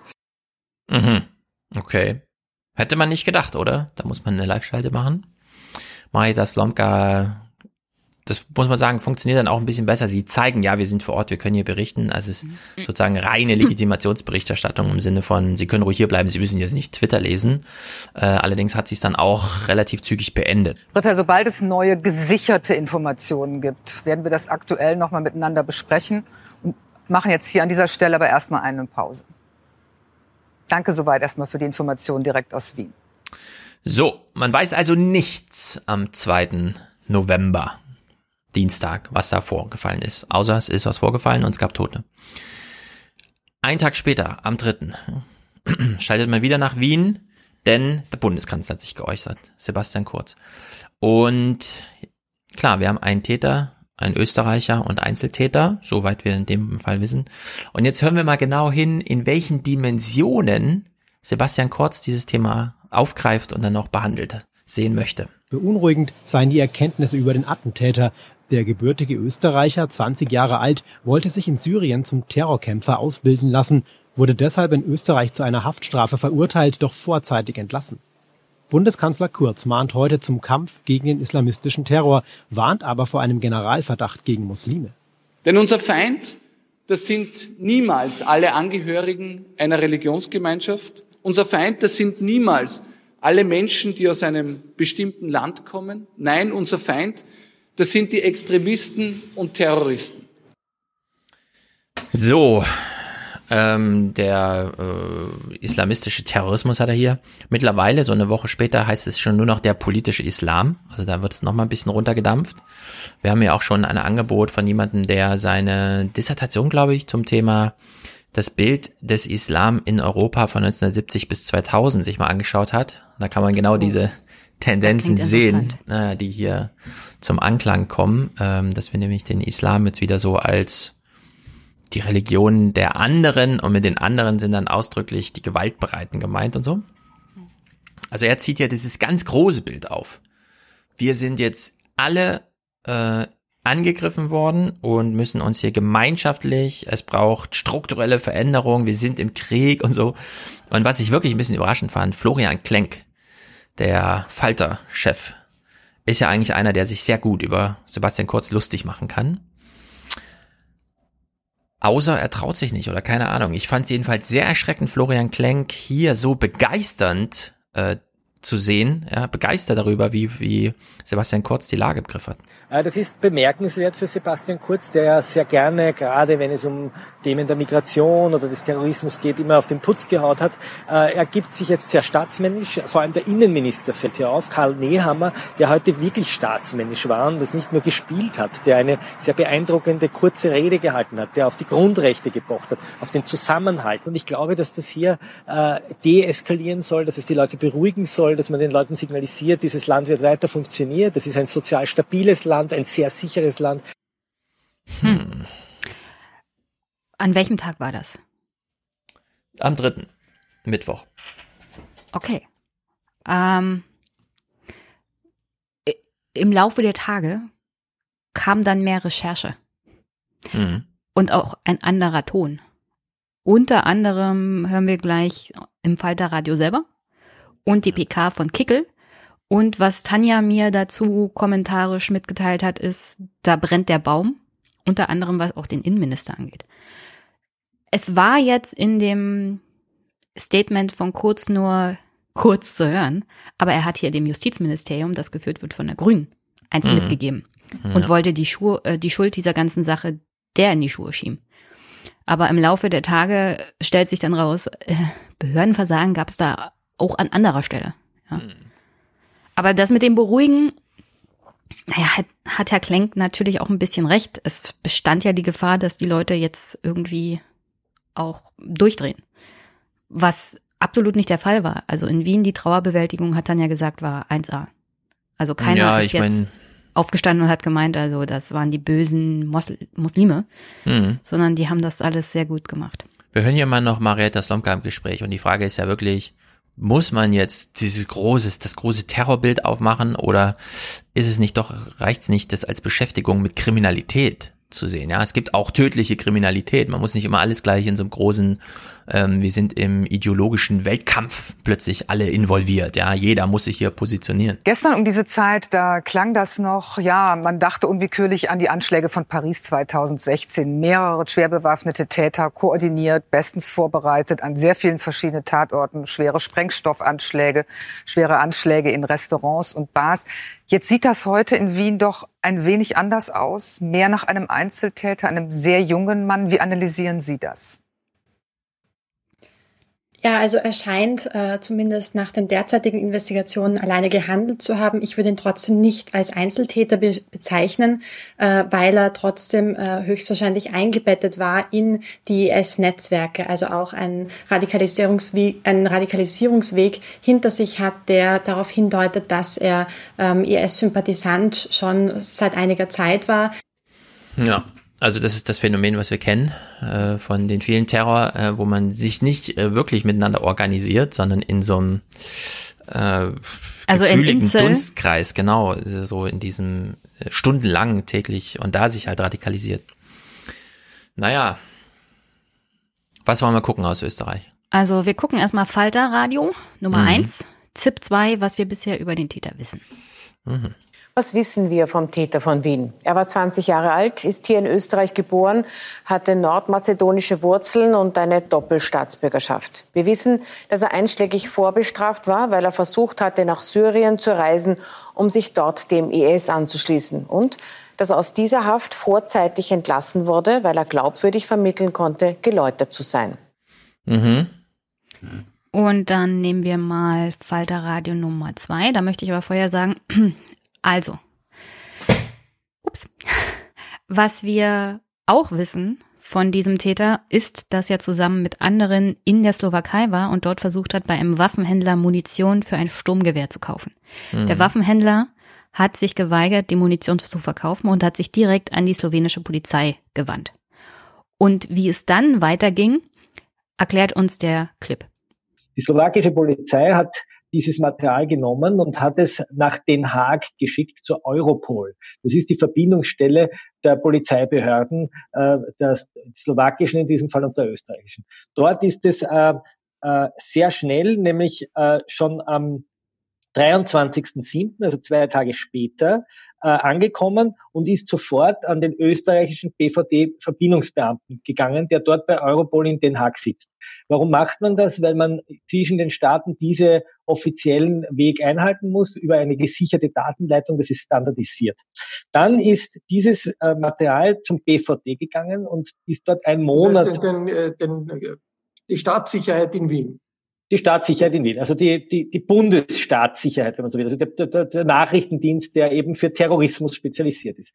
Das BVD hat dann äh, ungefähr äh, ein Monat lang diese Information bei sich behalten, wobei nicht klar ist, warum das so lange dort lag. Da gibt es, das wird gerade noch untersucht. War das, weil der Beamte möglicherweise krank war oder weil er etwas Wichtigeres zu tun hatte oder weil er wegen Corona im Homeoffice war? Das ist noch nicht klar. Fest steht nur, dass ungefähr ein Monat später, am 24.08.2020, diese schlechten Fotos und dieses Fragment eines Autokennzeichens beim Landesamt für Verfassungsschutz in Wien eingetroffen wird. Also das ist die Wiener Behörde der Terrorbekämpfer. Und die haben nach einem Tag schon herausgefunden, wer äh, diese beiden Leute sind auf dem Foto. Die also äh, ich möchte hier auf was ganz Bestimmtes hinaus, was wir dann am Ende hören, aber die Frage hier ist halt, wie konnte das überhaupt passieren? Mhm. Und wir merken schon sehr schnell, also auf slowakischer Seite hat das eigentlich sehr gut funktioniert, auf EU-Ebene hat das sehr schnell funktioniert. Man hat es auch an den Bund, an die Bundesstelle in Österreich weitergeleitet und da hat es dann einen Monat rumgelegen, ehe man das an die Wiener Behörden geschickt hat, die dann innerhalb eines Tages ermitteln konnten, wer diese Leute waren. So. Mhm. Und dann hören wir uns mal an, wie ging es denn dann weiter und zwar mit Clip 4 ist jetzt passiert? Am 25.8., also nur einen Tag später, nachdem die Wiener das hatten, schicken die das äh, wiederum in die Slowakei und sagen, wir glauben, die zwei sind das und schicken ihnen ordentliche Fotos rüber und sagen, bitte geht nochmal zu dem Waffenhändler und klärt das ab, ob das wirklich die beiden sind. Weil der Waffenhändler wusste ja nicht, wer die sind. Und jetzt ist diese Information so sagen das die Wiener Behörden und auch das Innenministerium, relativ lang bei den Slowaken wieder gelegen. Also jetzt lassen es die Slowaken eine Zeit lang liegen und gehen zu diesem Waffenhändler und äh, fragen ihn, der ist sich am Anfang nicht sicher, sagt aber dann doch, ja, das sind die beiden. Und dann warum, diese, warum, haben die, äh, warum haben die österreichischen Behörden noch einmal in der Slowakei nachfragen müssen, wenn sie schon gewusst haben, dass das äh, die beiden verdächtigen Dschihadisten Weil sie sich noch nicht ganz sicher sind, weil die Fotos, die sie aus der Slowakei bekommen haben, sehr unscharf waren und gesagt haben, wir glauben, es könnten die beiden sein. So nach der Mütze, die die aufhaben und nach dem Kennzeichen, glauben wir, die beiden sind das. Es kann auch sein, dass sie einen dritten entdeckt haben, nämlich dass das Auto zwar auf die Mutter eines Dschihadisten angemeldet war, aber möglicherweise das Auto von einem anderen verwendet wurde. Also das ist noch nicht ganz klar. Also das, die wollten mal abklären, aber hatten sozusagen schon einmal eine Voralarmierung auf dem Tisch, dass das möglicherweise äh, der, der Kuitin äh, äh, F ist, nämlich der, der dann in, in, in Wien gemordet hat. So, was passiert dann? Äh, Im September bleibt das wiederum bei den Slowaken liegen. Die Österreicher urgieren dreimal, zweimal schriftlich, einmal mündlich, zuletzt am 25. September und wollen wissen, was ist jetzt? Sind es die beiden oder nicht? Am 16.10., jetzt vergeht wieder sozusagen fast drei Wochen, schicken die Slowaken jetzt die endgültige Bestätigung an die Österreicher und sagen, ja, das sind die beiden. Und dann bleibt das wieder vier Tage liegen, diesmal beim BVD, die das wieder von Den Haag bekommen und sagen dem LVD, ja, das sind die beiden Burschen. Wir befinden uns jetzt am 20. Oktober. Hm, die beiden Burschen, warum zwei? Weil zwei Leute bei dem slowenischen Waffenhändler waren und dort Munition kaufen wollten. Hm. Und einer von den beiden war der Attentäter aus Wien. Ja. Also da stellt sich natürlich auch so eine Frage an Dunkelziffer. Ist das jetzt ein Vorgang? Also zum einen beeindruckend, wie viel man hier plötzlich weiß über die behördeninternen Vorgänge. Scheint es ja wahrscheinlich auch ein Interesse gegeben haben, dass man das so aufarbeitet. Und dann stellt sich natürlich die Frage, wo kommt dieses Interesse her?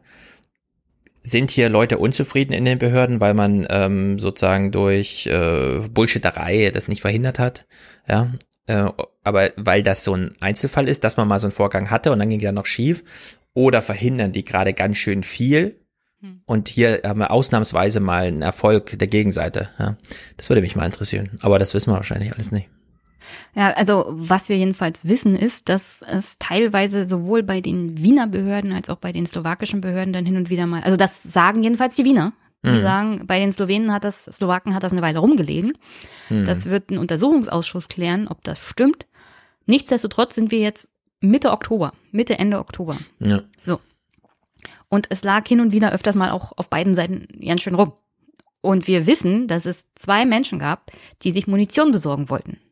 Hier aus dem Spektrum islamistischer Terror, irgendwas mit IS oder was auch immer. Es gibt ja auch andere Terroristen. Mhm. Und die Frage ist wirklich, ist das so der normale Weg oder hat es hier halt nicht geklappt? Insofern ist ein Untersuchungsausschuss, der sich mal die innerbehördlichen Abläufe anguckt, um zu fragen, wie reagiert ihr bei solchen Vorkommnissen, eigentlich gar nicht so schlecht.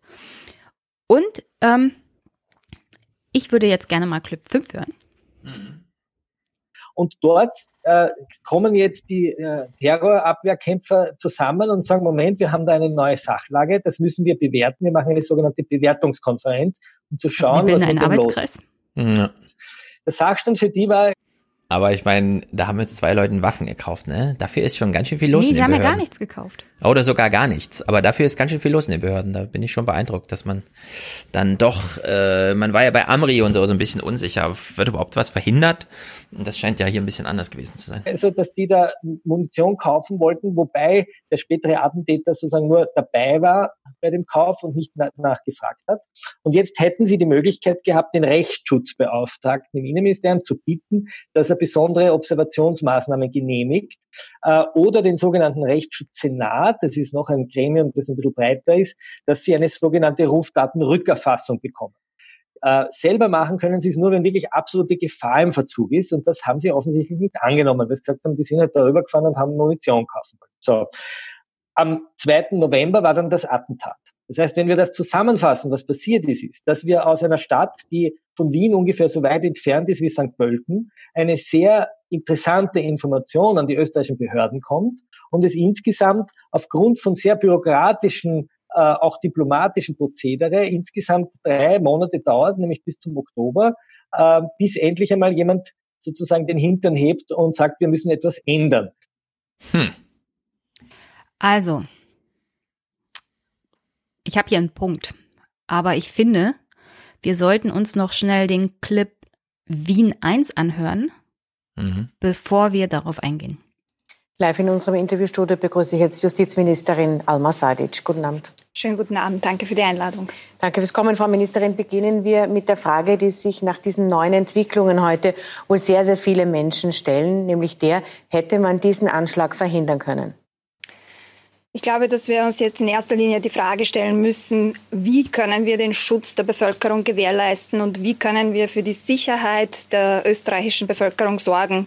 Und wir haben heute den Nationalen Sicherheitsrat gehabt, wo ich auch gemeinsam mit dem Innenminister vorgeschlagen habe, dass wir eine Untersuchungskommission ins Leben rufen, die sich diesen Fall ganz genau anschaut, die genau anschaut und daraus die Lehren zieht. Und aus diesen Lehren wollen, werden wir auch ein Maßnahmenbündel vorschlagen, um für die Zukunft gerüstet zu sein, um in der Zukunft solche Sachen zu verhindern. Denn es ist ein brutaler Terrorakt, der uns äh, Österreicherinnen und Österreicher und alle Menschen, die in Österreich leben, erschüttert hat.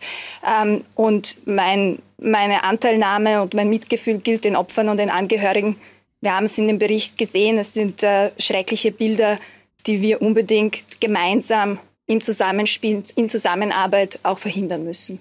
Die Untersuchungskommission soll diese Fragen also klären, aber diese Fragen liegen natürlich auf dem Tisch, die kann man jetzt auch nicht leugnen, vor allem auch nachdem äh, gestern schon Schuldzuweisungen erhoben worden sind, und zwar in Richtung Justiz. Der Bundeskanzler hat es am deutlichsten formuliert. Er hat gesagt, in Bezug auf die vorzeitige Haftentlassung, wäre es zu dieser Haftentlassung nicht gekommen, hätte es den Anschlag nicht gegeben. Haben Sie Okay. Also wir wissen von Kurz und anderen Stellen von der ÖVP, dass sie der Justiz vorwerfen, vor allem dem Justizministerium, dass dieser Täter frühzeitig entlassen wurde. Mhm. Dann haben wir nachher noch Clips zum Thema Deeskalation. Folgendes. Es gab unter anderem die Vorgabe, dass dieser Mann betreut wird, dass er überwacht wird, insofern, dass man auch immer wieder mal fragt, was machst du denn? Hat die Deeskalation funktioniert? Also bei Terroristen so generell oder bei Extremisten du brauchst halt jemanden, der ihn permanent auch mal wieder an die Hand nimmt in der Phase, in der du denkst, na, vielleicht hat er einen Rückfall. Unter diesen Auflagen ist er freigelassen worden. Und, oh, es klingelt. Und ich finde es halt sehr interessant, was der Fall da hier aufgearbeitet hat. Denn diese Behördenmaßnahmen waren alle intern. Und nichts, zu keinem Zeitpunkt ist mal jemand aufgestanden und hat gesagt, also hier, wir fahren mal kurz vorbei und fragen ihn, was machst du denn da in der Slowakei? Das hätte man wenigstens im Oktober machen müssen. Insofern gehe ich jetzt mal kurz an die Tür und mach mal kurz hm, halt. Mach mal, mach mal. Jenny ist etwas außer Atem, denn es hat geklingelt. Und es sind vier Stockwerke. Und ich musste zweimal runterrennen. Und du bist gerannt. Weil der Postbote das eine Paket nicht beim ersten Schwung gefunden hat. Hm, okay.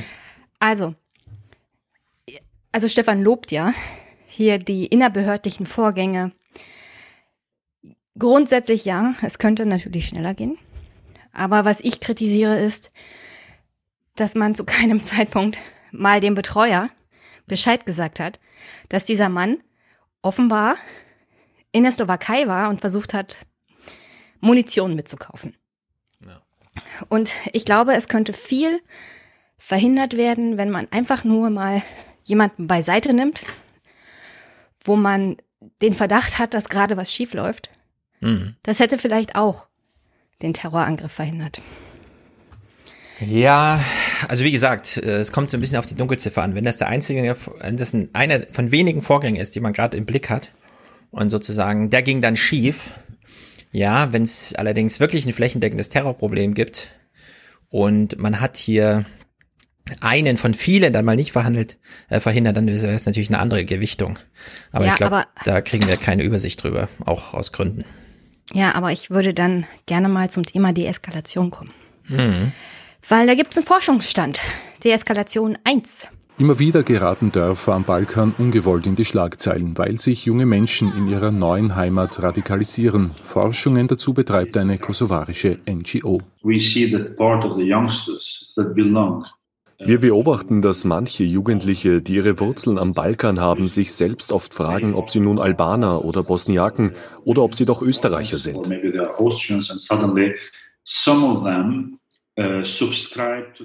Und plötzlich schließen sie sich der Umma oder dem sogenannten globalen Islam an. Das war bei ihren Eltern in der Vergangenheit nicht der Fall.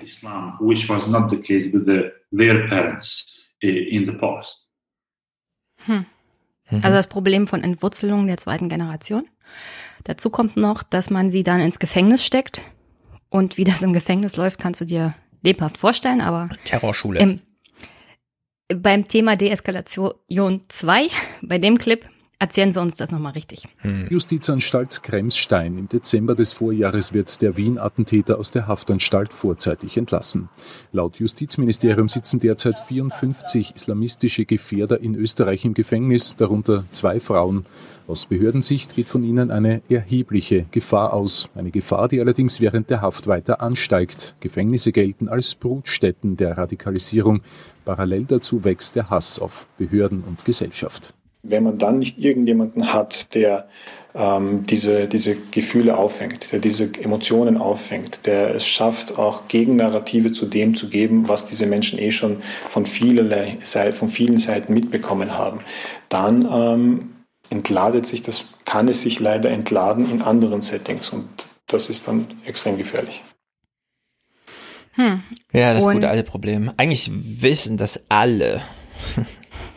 Der Soziologe am besten. Nee, das wissen die auch in der Politik. Die kriegen ja die Beratung, die haben ja ihre Beiräte. Integration ist ja nun kein Thema von gestern. Ja, Gefängnis an sich ist ja auch eine Brutstätte für genau das. Hm. Was du eigentlich bestrafen willst, sodass die Leute geläutert aus dem Gefängnis hervorgehen. Hm. Aber meistens ist es genau umgekehrt. Da ja. gehen sie nochmal richtig in die Schule hm. der Kriminalität. So, dann wurde ja vom Innenministerium behauptet, äh, die Justiz hat den Mann vorzeitig entlassen mit dem Stempel drauf, ist deeskaliert, da gibt's keine Probleme mehr.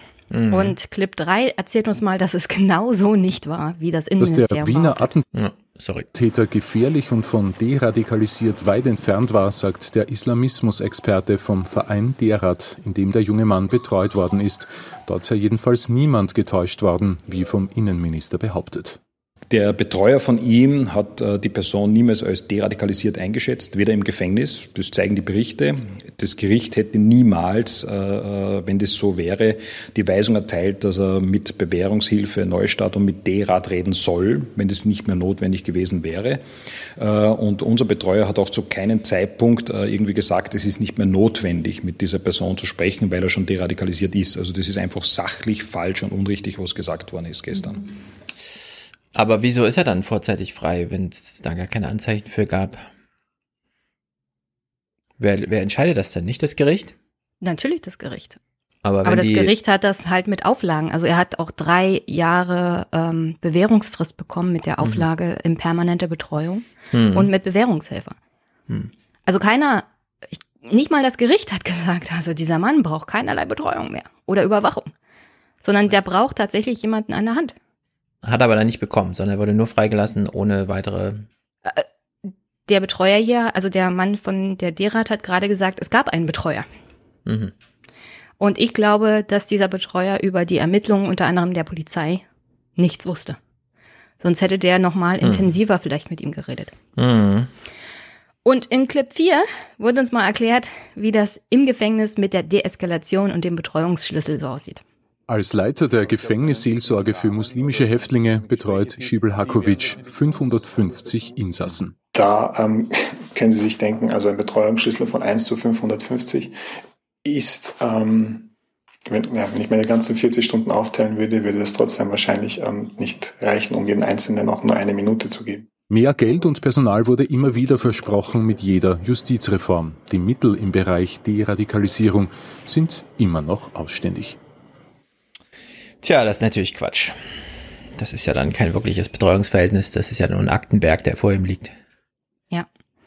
Also ich sehe hier viele, viele Probleme auf uns zukommen, ob der Vorgabe, naja, wir müssen halt die Leute einfach nur lange genug wegsperren und dann sind sie kein Problem mehr. Also solche Forderungen kommen unter anderem von Herrn Kickel. Mhm. Oder wir müssen sie, scheiß auf die Bürgerrechte, scheiß auf die Menschenrechte, einfach mal der, die Staats Angehörigkeit entziehen. Ja, und dann sind also, sie staatenlos und dann sind sie nicht mehr unser Problem.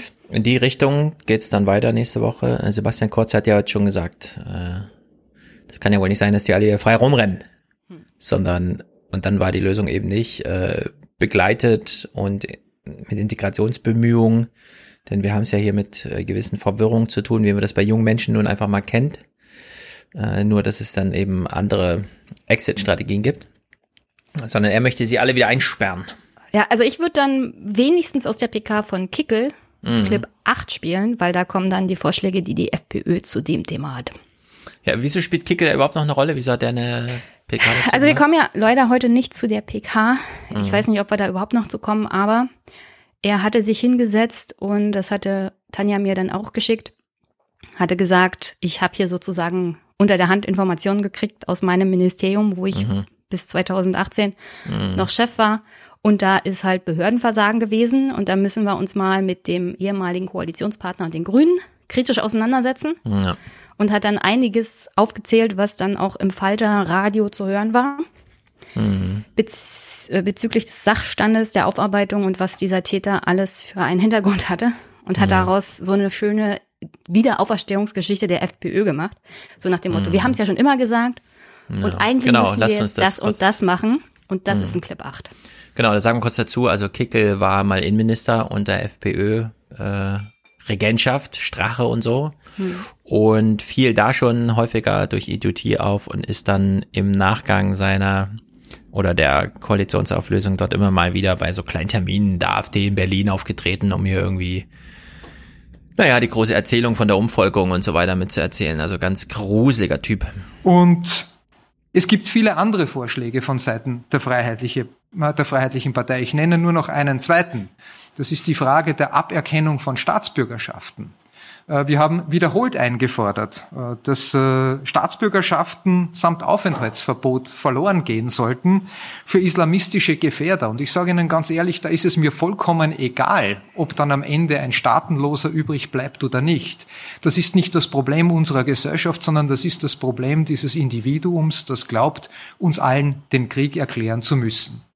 An uns sind diese Maßnahmen nicht gescheitert, meine sehr geehrten Damen und Herren, sondern andere Parteien haben geglaubt, dass das alles nicht notwendig ist. Und ich hoffe, dass bei den Kritikern von gestern auch der Groschen gefallen ist und dass sie erkennen, dass diese und andere Vorstöße der Freiheitlichen Partei notwendig sind, um die Sicherheit der eigenen Bevölkerung zu gewährleisten und unser aller Freiheit zu schützen und zu verteidigen. An uns ist das nicht gescheitert. Ja. Äh, die Frage ist natürlich wirklich, äh, keine Staatsangehörigkeit, staatenlose Menschen, die sind ja dann nicht Outer Space, die sind ja trotzdem noch in dieser Welt. Hat er da nochmal was zu gesagt? Nee, es gab das übrigens, ja Clip 1 war ja, denken Sie daran, liebe Presse? Mhm. Hier, es gibt nur ein Statement, es gibt keine Fragen an Herrn Kickl. Na, na kommen wir, hören wir 14 Sekunden. Stellvertreter Herbert Kickl begrüßen, der sich mit den gestrigen terroristischen Anschlägen in Wien befassen wird. Ich möchte übrigens gleich sagen, dass wir im Anschluss keine Fragen beantworten können, da wir unter Zeitdruck sind. Ich darf Herrn Klubmann bitten, mit seinen Ausführungen zu beginnen. Wegen Zeitdruck? ja, ja. Wir haben keine Zeit für Fragen wegen dieser unsinnigen Dinge, die ja. er hier sagt. Okay. Und zum Abschluss.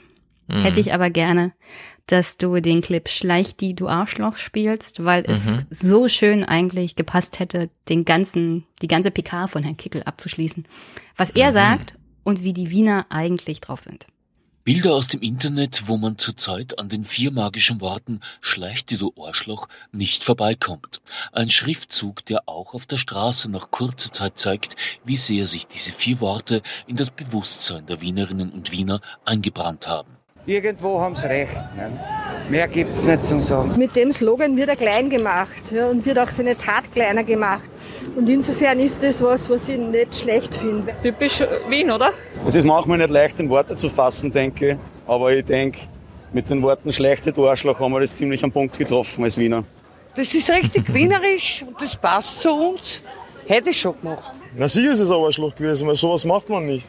Welcher Mensch macht denn sowas? In der Kürze war natürlich jetzt nicht mehr unterzubringen, aber ja, es ist wie Welcome to Vienna. Das finde ich auch vollkommen in Ordnung, dass der das ausgeschrien hat, weil Terrorismus hat bei uns in Wien oder generell nichts verloren in Österreich. Nein. Auch T-Shirts mit dem Slogan gibt es mittlerweile für einen guten Zweck. Dann ist mir halt diese Idee gekommen, ähm, diese Aussage, Schlecht die du Arschloch, auf T-Shirts zu drucken. Also der Erlös wird an die Hotline Rad auf Draht gespendet. Und was sagt der Fachmann? Ich führe es darauf zurück, dass wirklich viele Menschen halt in dieser spezifischen Form der sehr wienerischen Entlastung, das auch selbst als Entlastung erleben in einer Zeit, die wirklich nicht gerade easy ist. Und zum Schluss zur Erleichterung öffnen wir das Ventil. Schlechte du Arschloch. Schlechte du Arschloch. Schlechte du Arschloch. Schlechte du Arschloch. Also ich würde auch sagen, ja, schleich dich, du Arschloch. Ja, was willst du von uns? Ja, sehr gut. Wien, Mensch. Äh, es gibt von Rammstein dieses Lied Keine Lust, ne? Wo sie einfach nur aufzählen, worauf sie keine Lust haben. Und ich finde auch, ähm, man muss die Welt, wenn es geht, häufiger dem Lustprinzip unterordnen. Wenn man also hört, Trump ist nicht wiedergewählt worden, dass man nicht nur sagt, ja cool und so, sondern sagt, hatte ich eh keine Lust drauf. Ich habe keine Lust auf Trump und jetzt ist er weg. Auf Terror, ich habe keine Lust auf Terror. Zum Glück war es nur einer, ja, dass man so auf diese diese Art so eine so ein bisschen das Upper, aufarbeiten im Sinne von abarbeiten. Im, im, im schlingensiefschen Sinne. Das ist wirklich sehr gut. Die Wiener sind gut drauf, finde ich sehr gut. Ja, mehr muss Freut mich zu sehen. Und das wollte ich eigentlich zum Abschluss hier noch bringen, weil diesen Clip finde ich wunderbar. Genau, der ist sehr gut. Trotzdem achten wir jetzt hochsensibel drauf, was da gerade wieder mhm. passiert. Dieses ganze Crypto Wars äh, Episode 35 und so geht jetzt gerade los. Ähm, Sebastian Kurz nutzt die Gelegenheiten, als hätte er darauf gewartet. Ja, plötzlich geht die Schublade auf und die Pläne liegen alle da. Super gefährlich. Hm. Habe ich alles Zusammen keine Lust Macron, drauf. Ja, ich habe keine Lust auf Überwachung. Allianz. Genau, ich habe keine Lust auf internationale Terrorbekämpfung, weil es Kriminalität in Wien gab. Vielleicht sollte man die Latte für Terror auch ein bisschen höher hängen. Ähm, hm. Auf alle Fälle muss man da sagen, es gab doch schon genug, was man hätte tun können. Also der Täter war bekannt, es gab Ermittlungen ja. im Hintergrund, es gab Betreuer, eigentlich hätte man sich um ihn kümmern müssen. Was hat das mit dem ganzen Verletzung des Datenschutzes aller EU-Bürger mhm. zu tun, was Nichts, in Wien passiert genau, ist und was genau. in Frankreich passiert ist. Nichts davon wäre ja. durch mehr Überwachung, breite Überwachung und Abschaffung der Verschlüsselung bei Messenger-Diensten auf EU-Ebene irgendwie verhindert worden. Ganz genau. Das ist Behördenversagen in verschiedener Form, was man sich angucken muss, wo Dinge schneller passieren müssen, wo mhm. vielleicht auch die Polizei mit der Justiz zusammenarbeiten muss, so in die Richtung, ja, geht mal zu eurem eurem Spezi da und äh, lasst mal den Betreuer mit ihm reden oder holt ihn mal zur Wache. Mhm. Aber das hat nichts mit Datenüberwachung zu tun. Vielleicht brauchen wir dafür so einen neuen Spruch, ja? wenn jetzt äh, Sebastian Kurz kommt und ich meine, ich Seehofer höre ich auch schon hm. und, und Macron und so, dann, dann sollte man vielleicht denen entgegnen, wir wollen aber nicht, dass der Terrorist gewinnt. Ja. Wir wollen nicht, dass der Terrorist gewinnt, Herr Kurz. Und unter dieser Maxime beobachten wir mal die nächsten Wochen, denn das geht ja hier wohl gerade voll ab, ey. Das macht mir ein bisschen Angst. Und keiner guckt hin. Auf EU-Ebene ah, guckt keiner. Also es gucken schon recht viele hin. Ich bin ganz, ich bin nicht unzufrieden mit der ersten Reaktion. Unsere Blase so guckt hin. Mm, ich habe aber noch nicht so viel bei den Tagesthemen gehört, wie notwendig wäre. Ich habe noch keine Tagesthemen diese Woche geguckt. Äh, ich bin natürlich sensibilisiert und wir gucken uns das am Sonntag genau an und besprechen das dann auch unter der Maxime, was darf der Staat, was darf er nicht, was können wir libertären Gedanken abgewinnen und wo ziehen wir eine rote Grenze. Das wird, glaube ich, eine sehr interessante Diskussion. Außerdem ist noch jemand aus dem Veranstaltungsbereich dabei, denn uh. die Maxime, das Lustprinzip soll immer wieder Einzug halten. Vielleicht kriegen wir ein paar hoffnungsvolle Worte hin zum Thema Impfen und dann kommt auch das, der Festival Sommer 21 zurück oder so. Party. Naja. Party, Party, Party, genau. Wir haben Lust auf Party. Richtig, wir haben voll die Lust auf Party. Beschließen wir an dieser Stelle diesen kleinen Nachtragspodcast. Und ich bin mir sehr daran gelegen, dass wir das immer in einem Rutsch am Sonntag machen. Das, äh, Trump ist jetzt abgehandelt als so Megathema. Das muss man jetzt nicht mehr stundenlang. Wir haben es jetzt äh, ich finde, man kann es sich jetzt so auch so ein bisschen fröhlich angucken. Trump scheint ja wohl nun jede Legitimation zu verlieren. Ich sehe jedenfalls keine großen Milizen, Bürgerkriegs, ähnlichen Zustände auf der Straße. Also, dass sich jemand jetzt so an der Trump dranhängt, sondern es scheint da doch jetzt so ein, so ein paar Risse zu geben. Unter der Maxime, naja, mal sehen. Fox hat ihn schon abgesetzt. Ja, so ein bisschen, ne? Es ist wirklich erstaunlich, dass selbst bei Fox jetzt so, aber bei Fox muss man halt immer dazu sagen, das sind dann halt ne, Chris Wallace und der andere Typ und so. Also Moderatoren, bei denen man halt sagt, ja, okay, das ist aber noch nicht Fox News. Also Fox News, ja, die haben auch diese Nachrichtenblöcke, wo es ein bisschen ernster zugeht, aber stundenlanges Meinung durchwalzen und da ist halt Trump noch nicht durch in der Hinsicht. Naja, aber ich, ich sehe das irgendwie. Wir alles. beschäftigen uns nicht mehr. Wir haben keine Lust auf Trump. Nee, wir haben keine Lust auf Trump. Ich will jetzt nur noch das Spektakel zu Ende sehen. Einen ordentlichen Abgang und sei es ein Schmiss von der Bühne. Jo.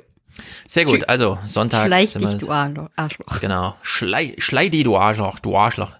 Sehen wir uns dann am Sonntag hier alle wieder. Bis dann. Bye, bye. Tschüss.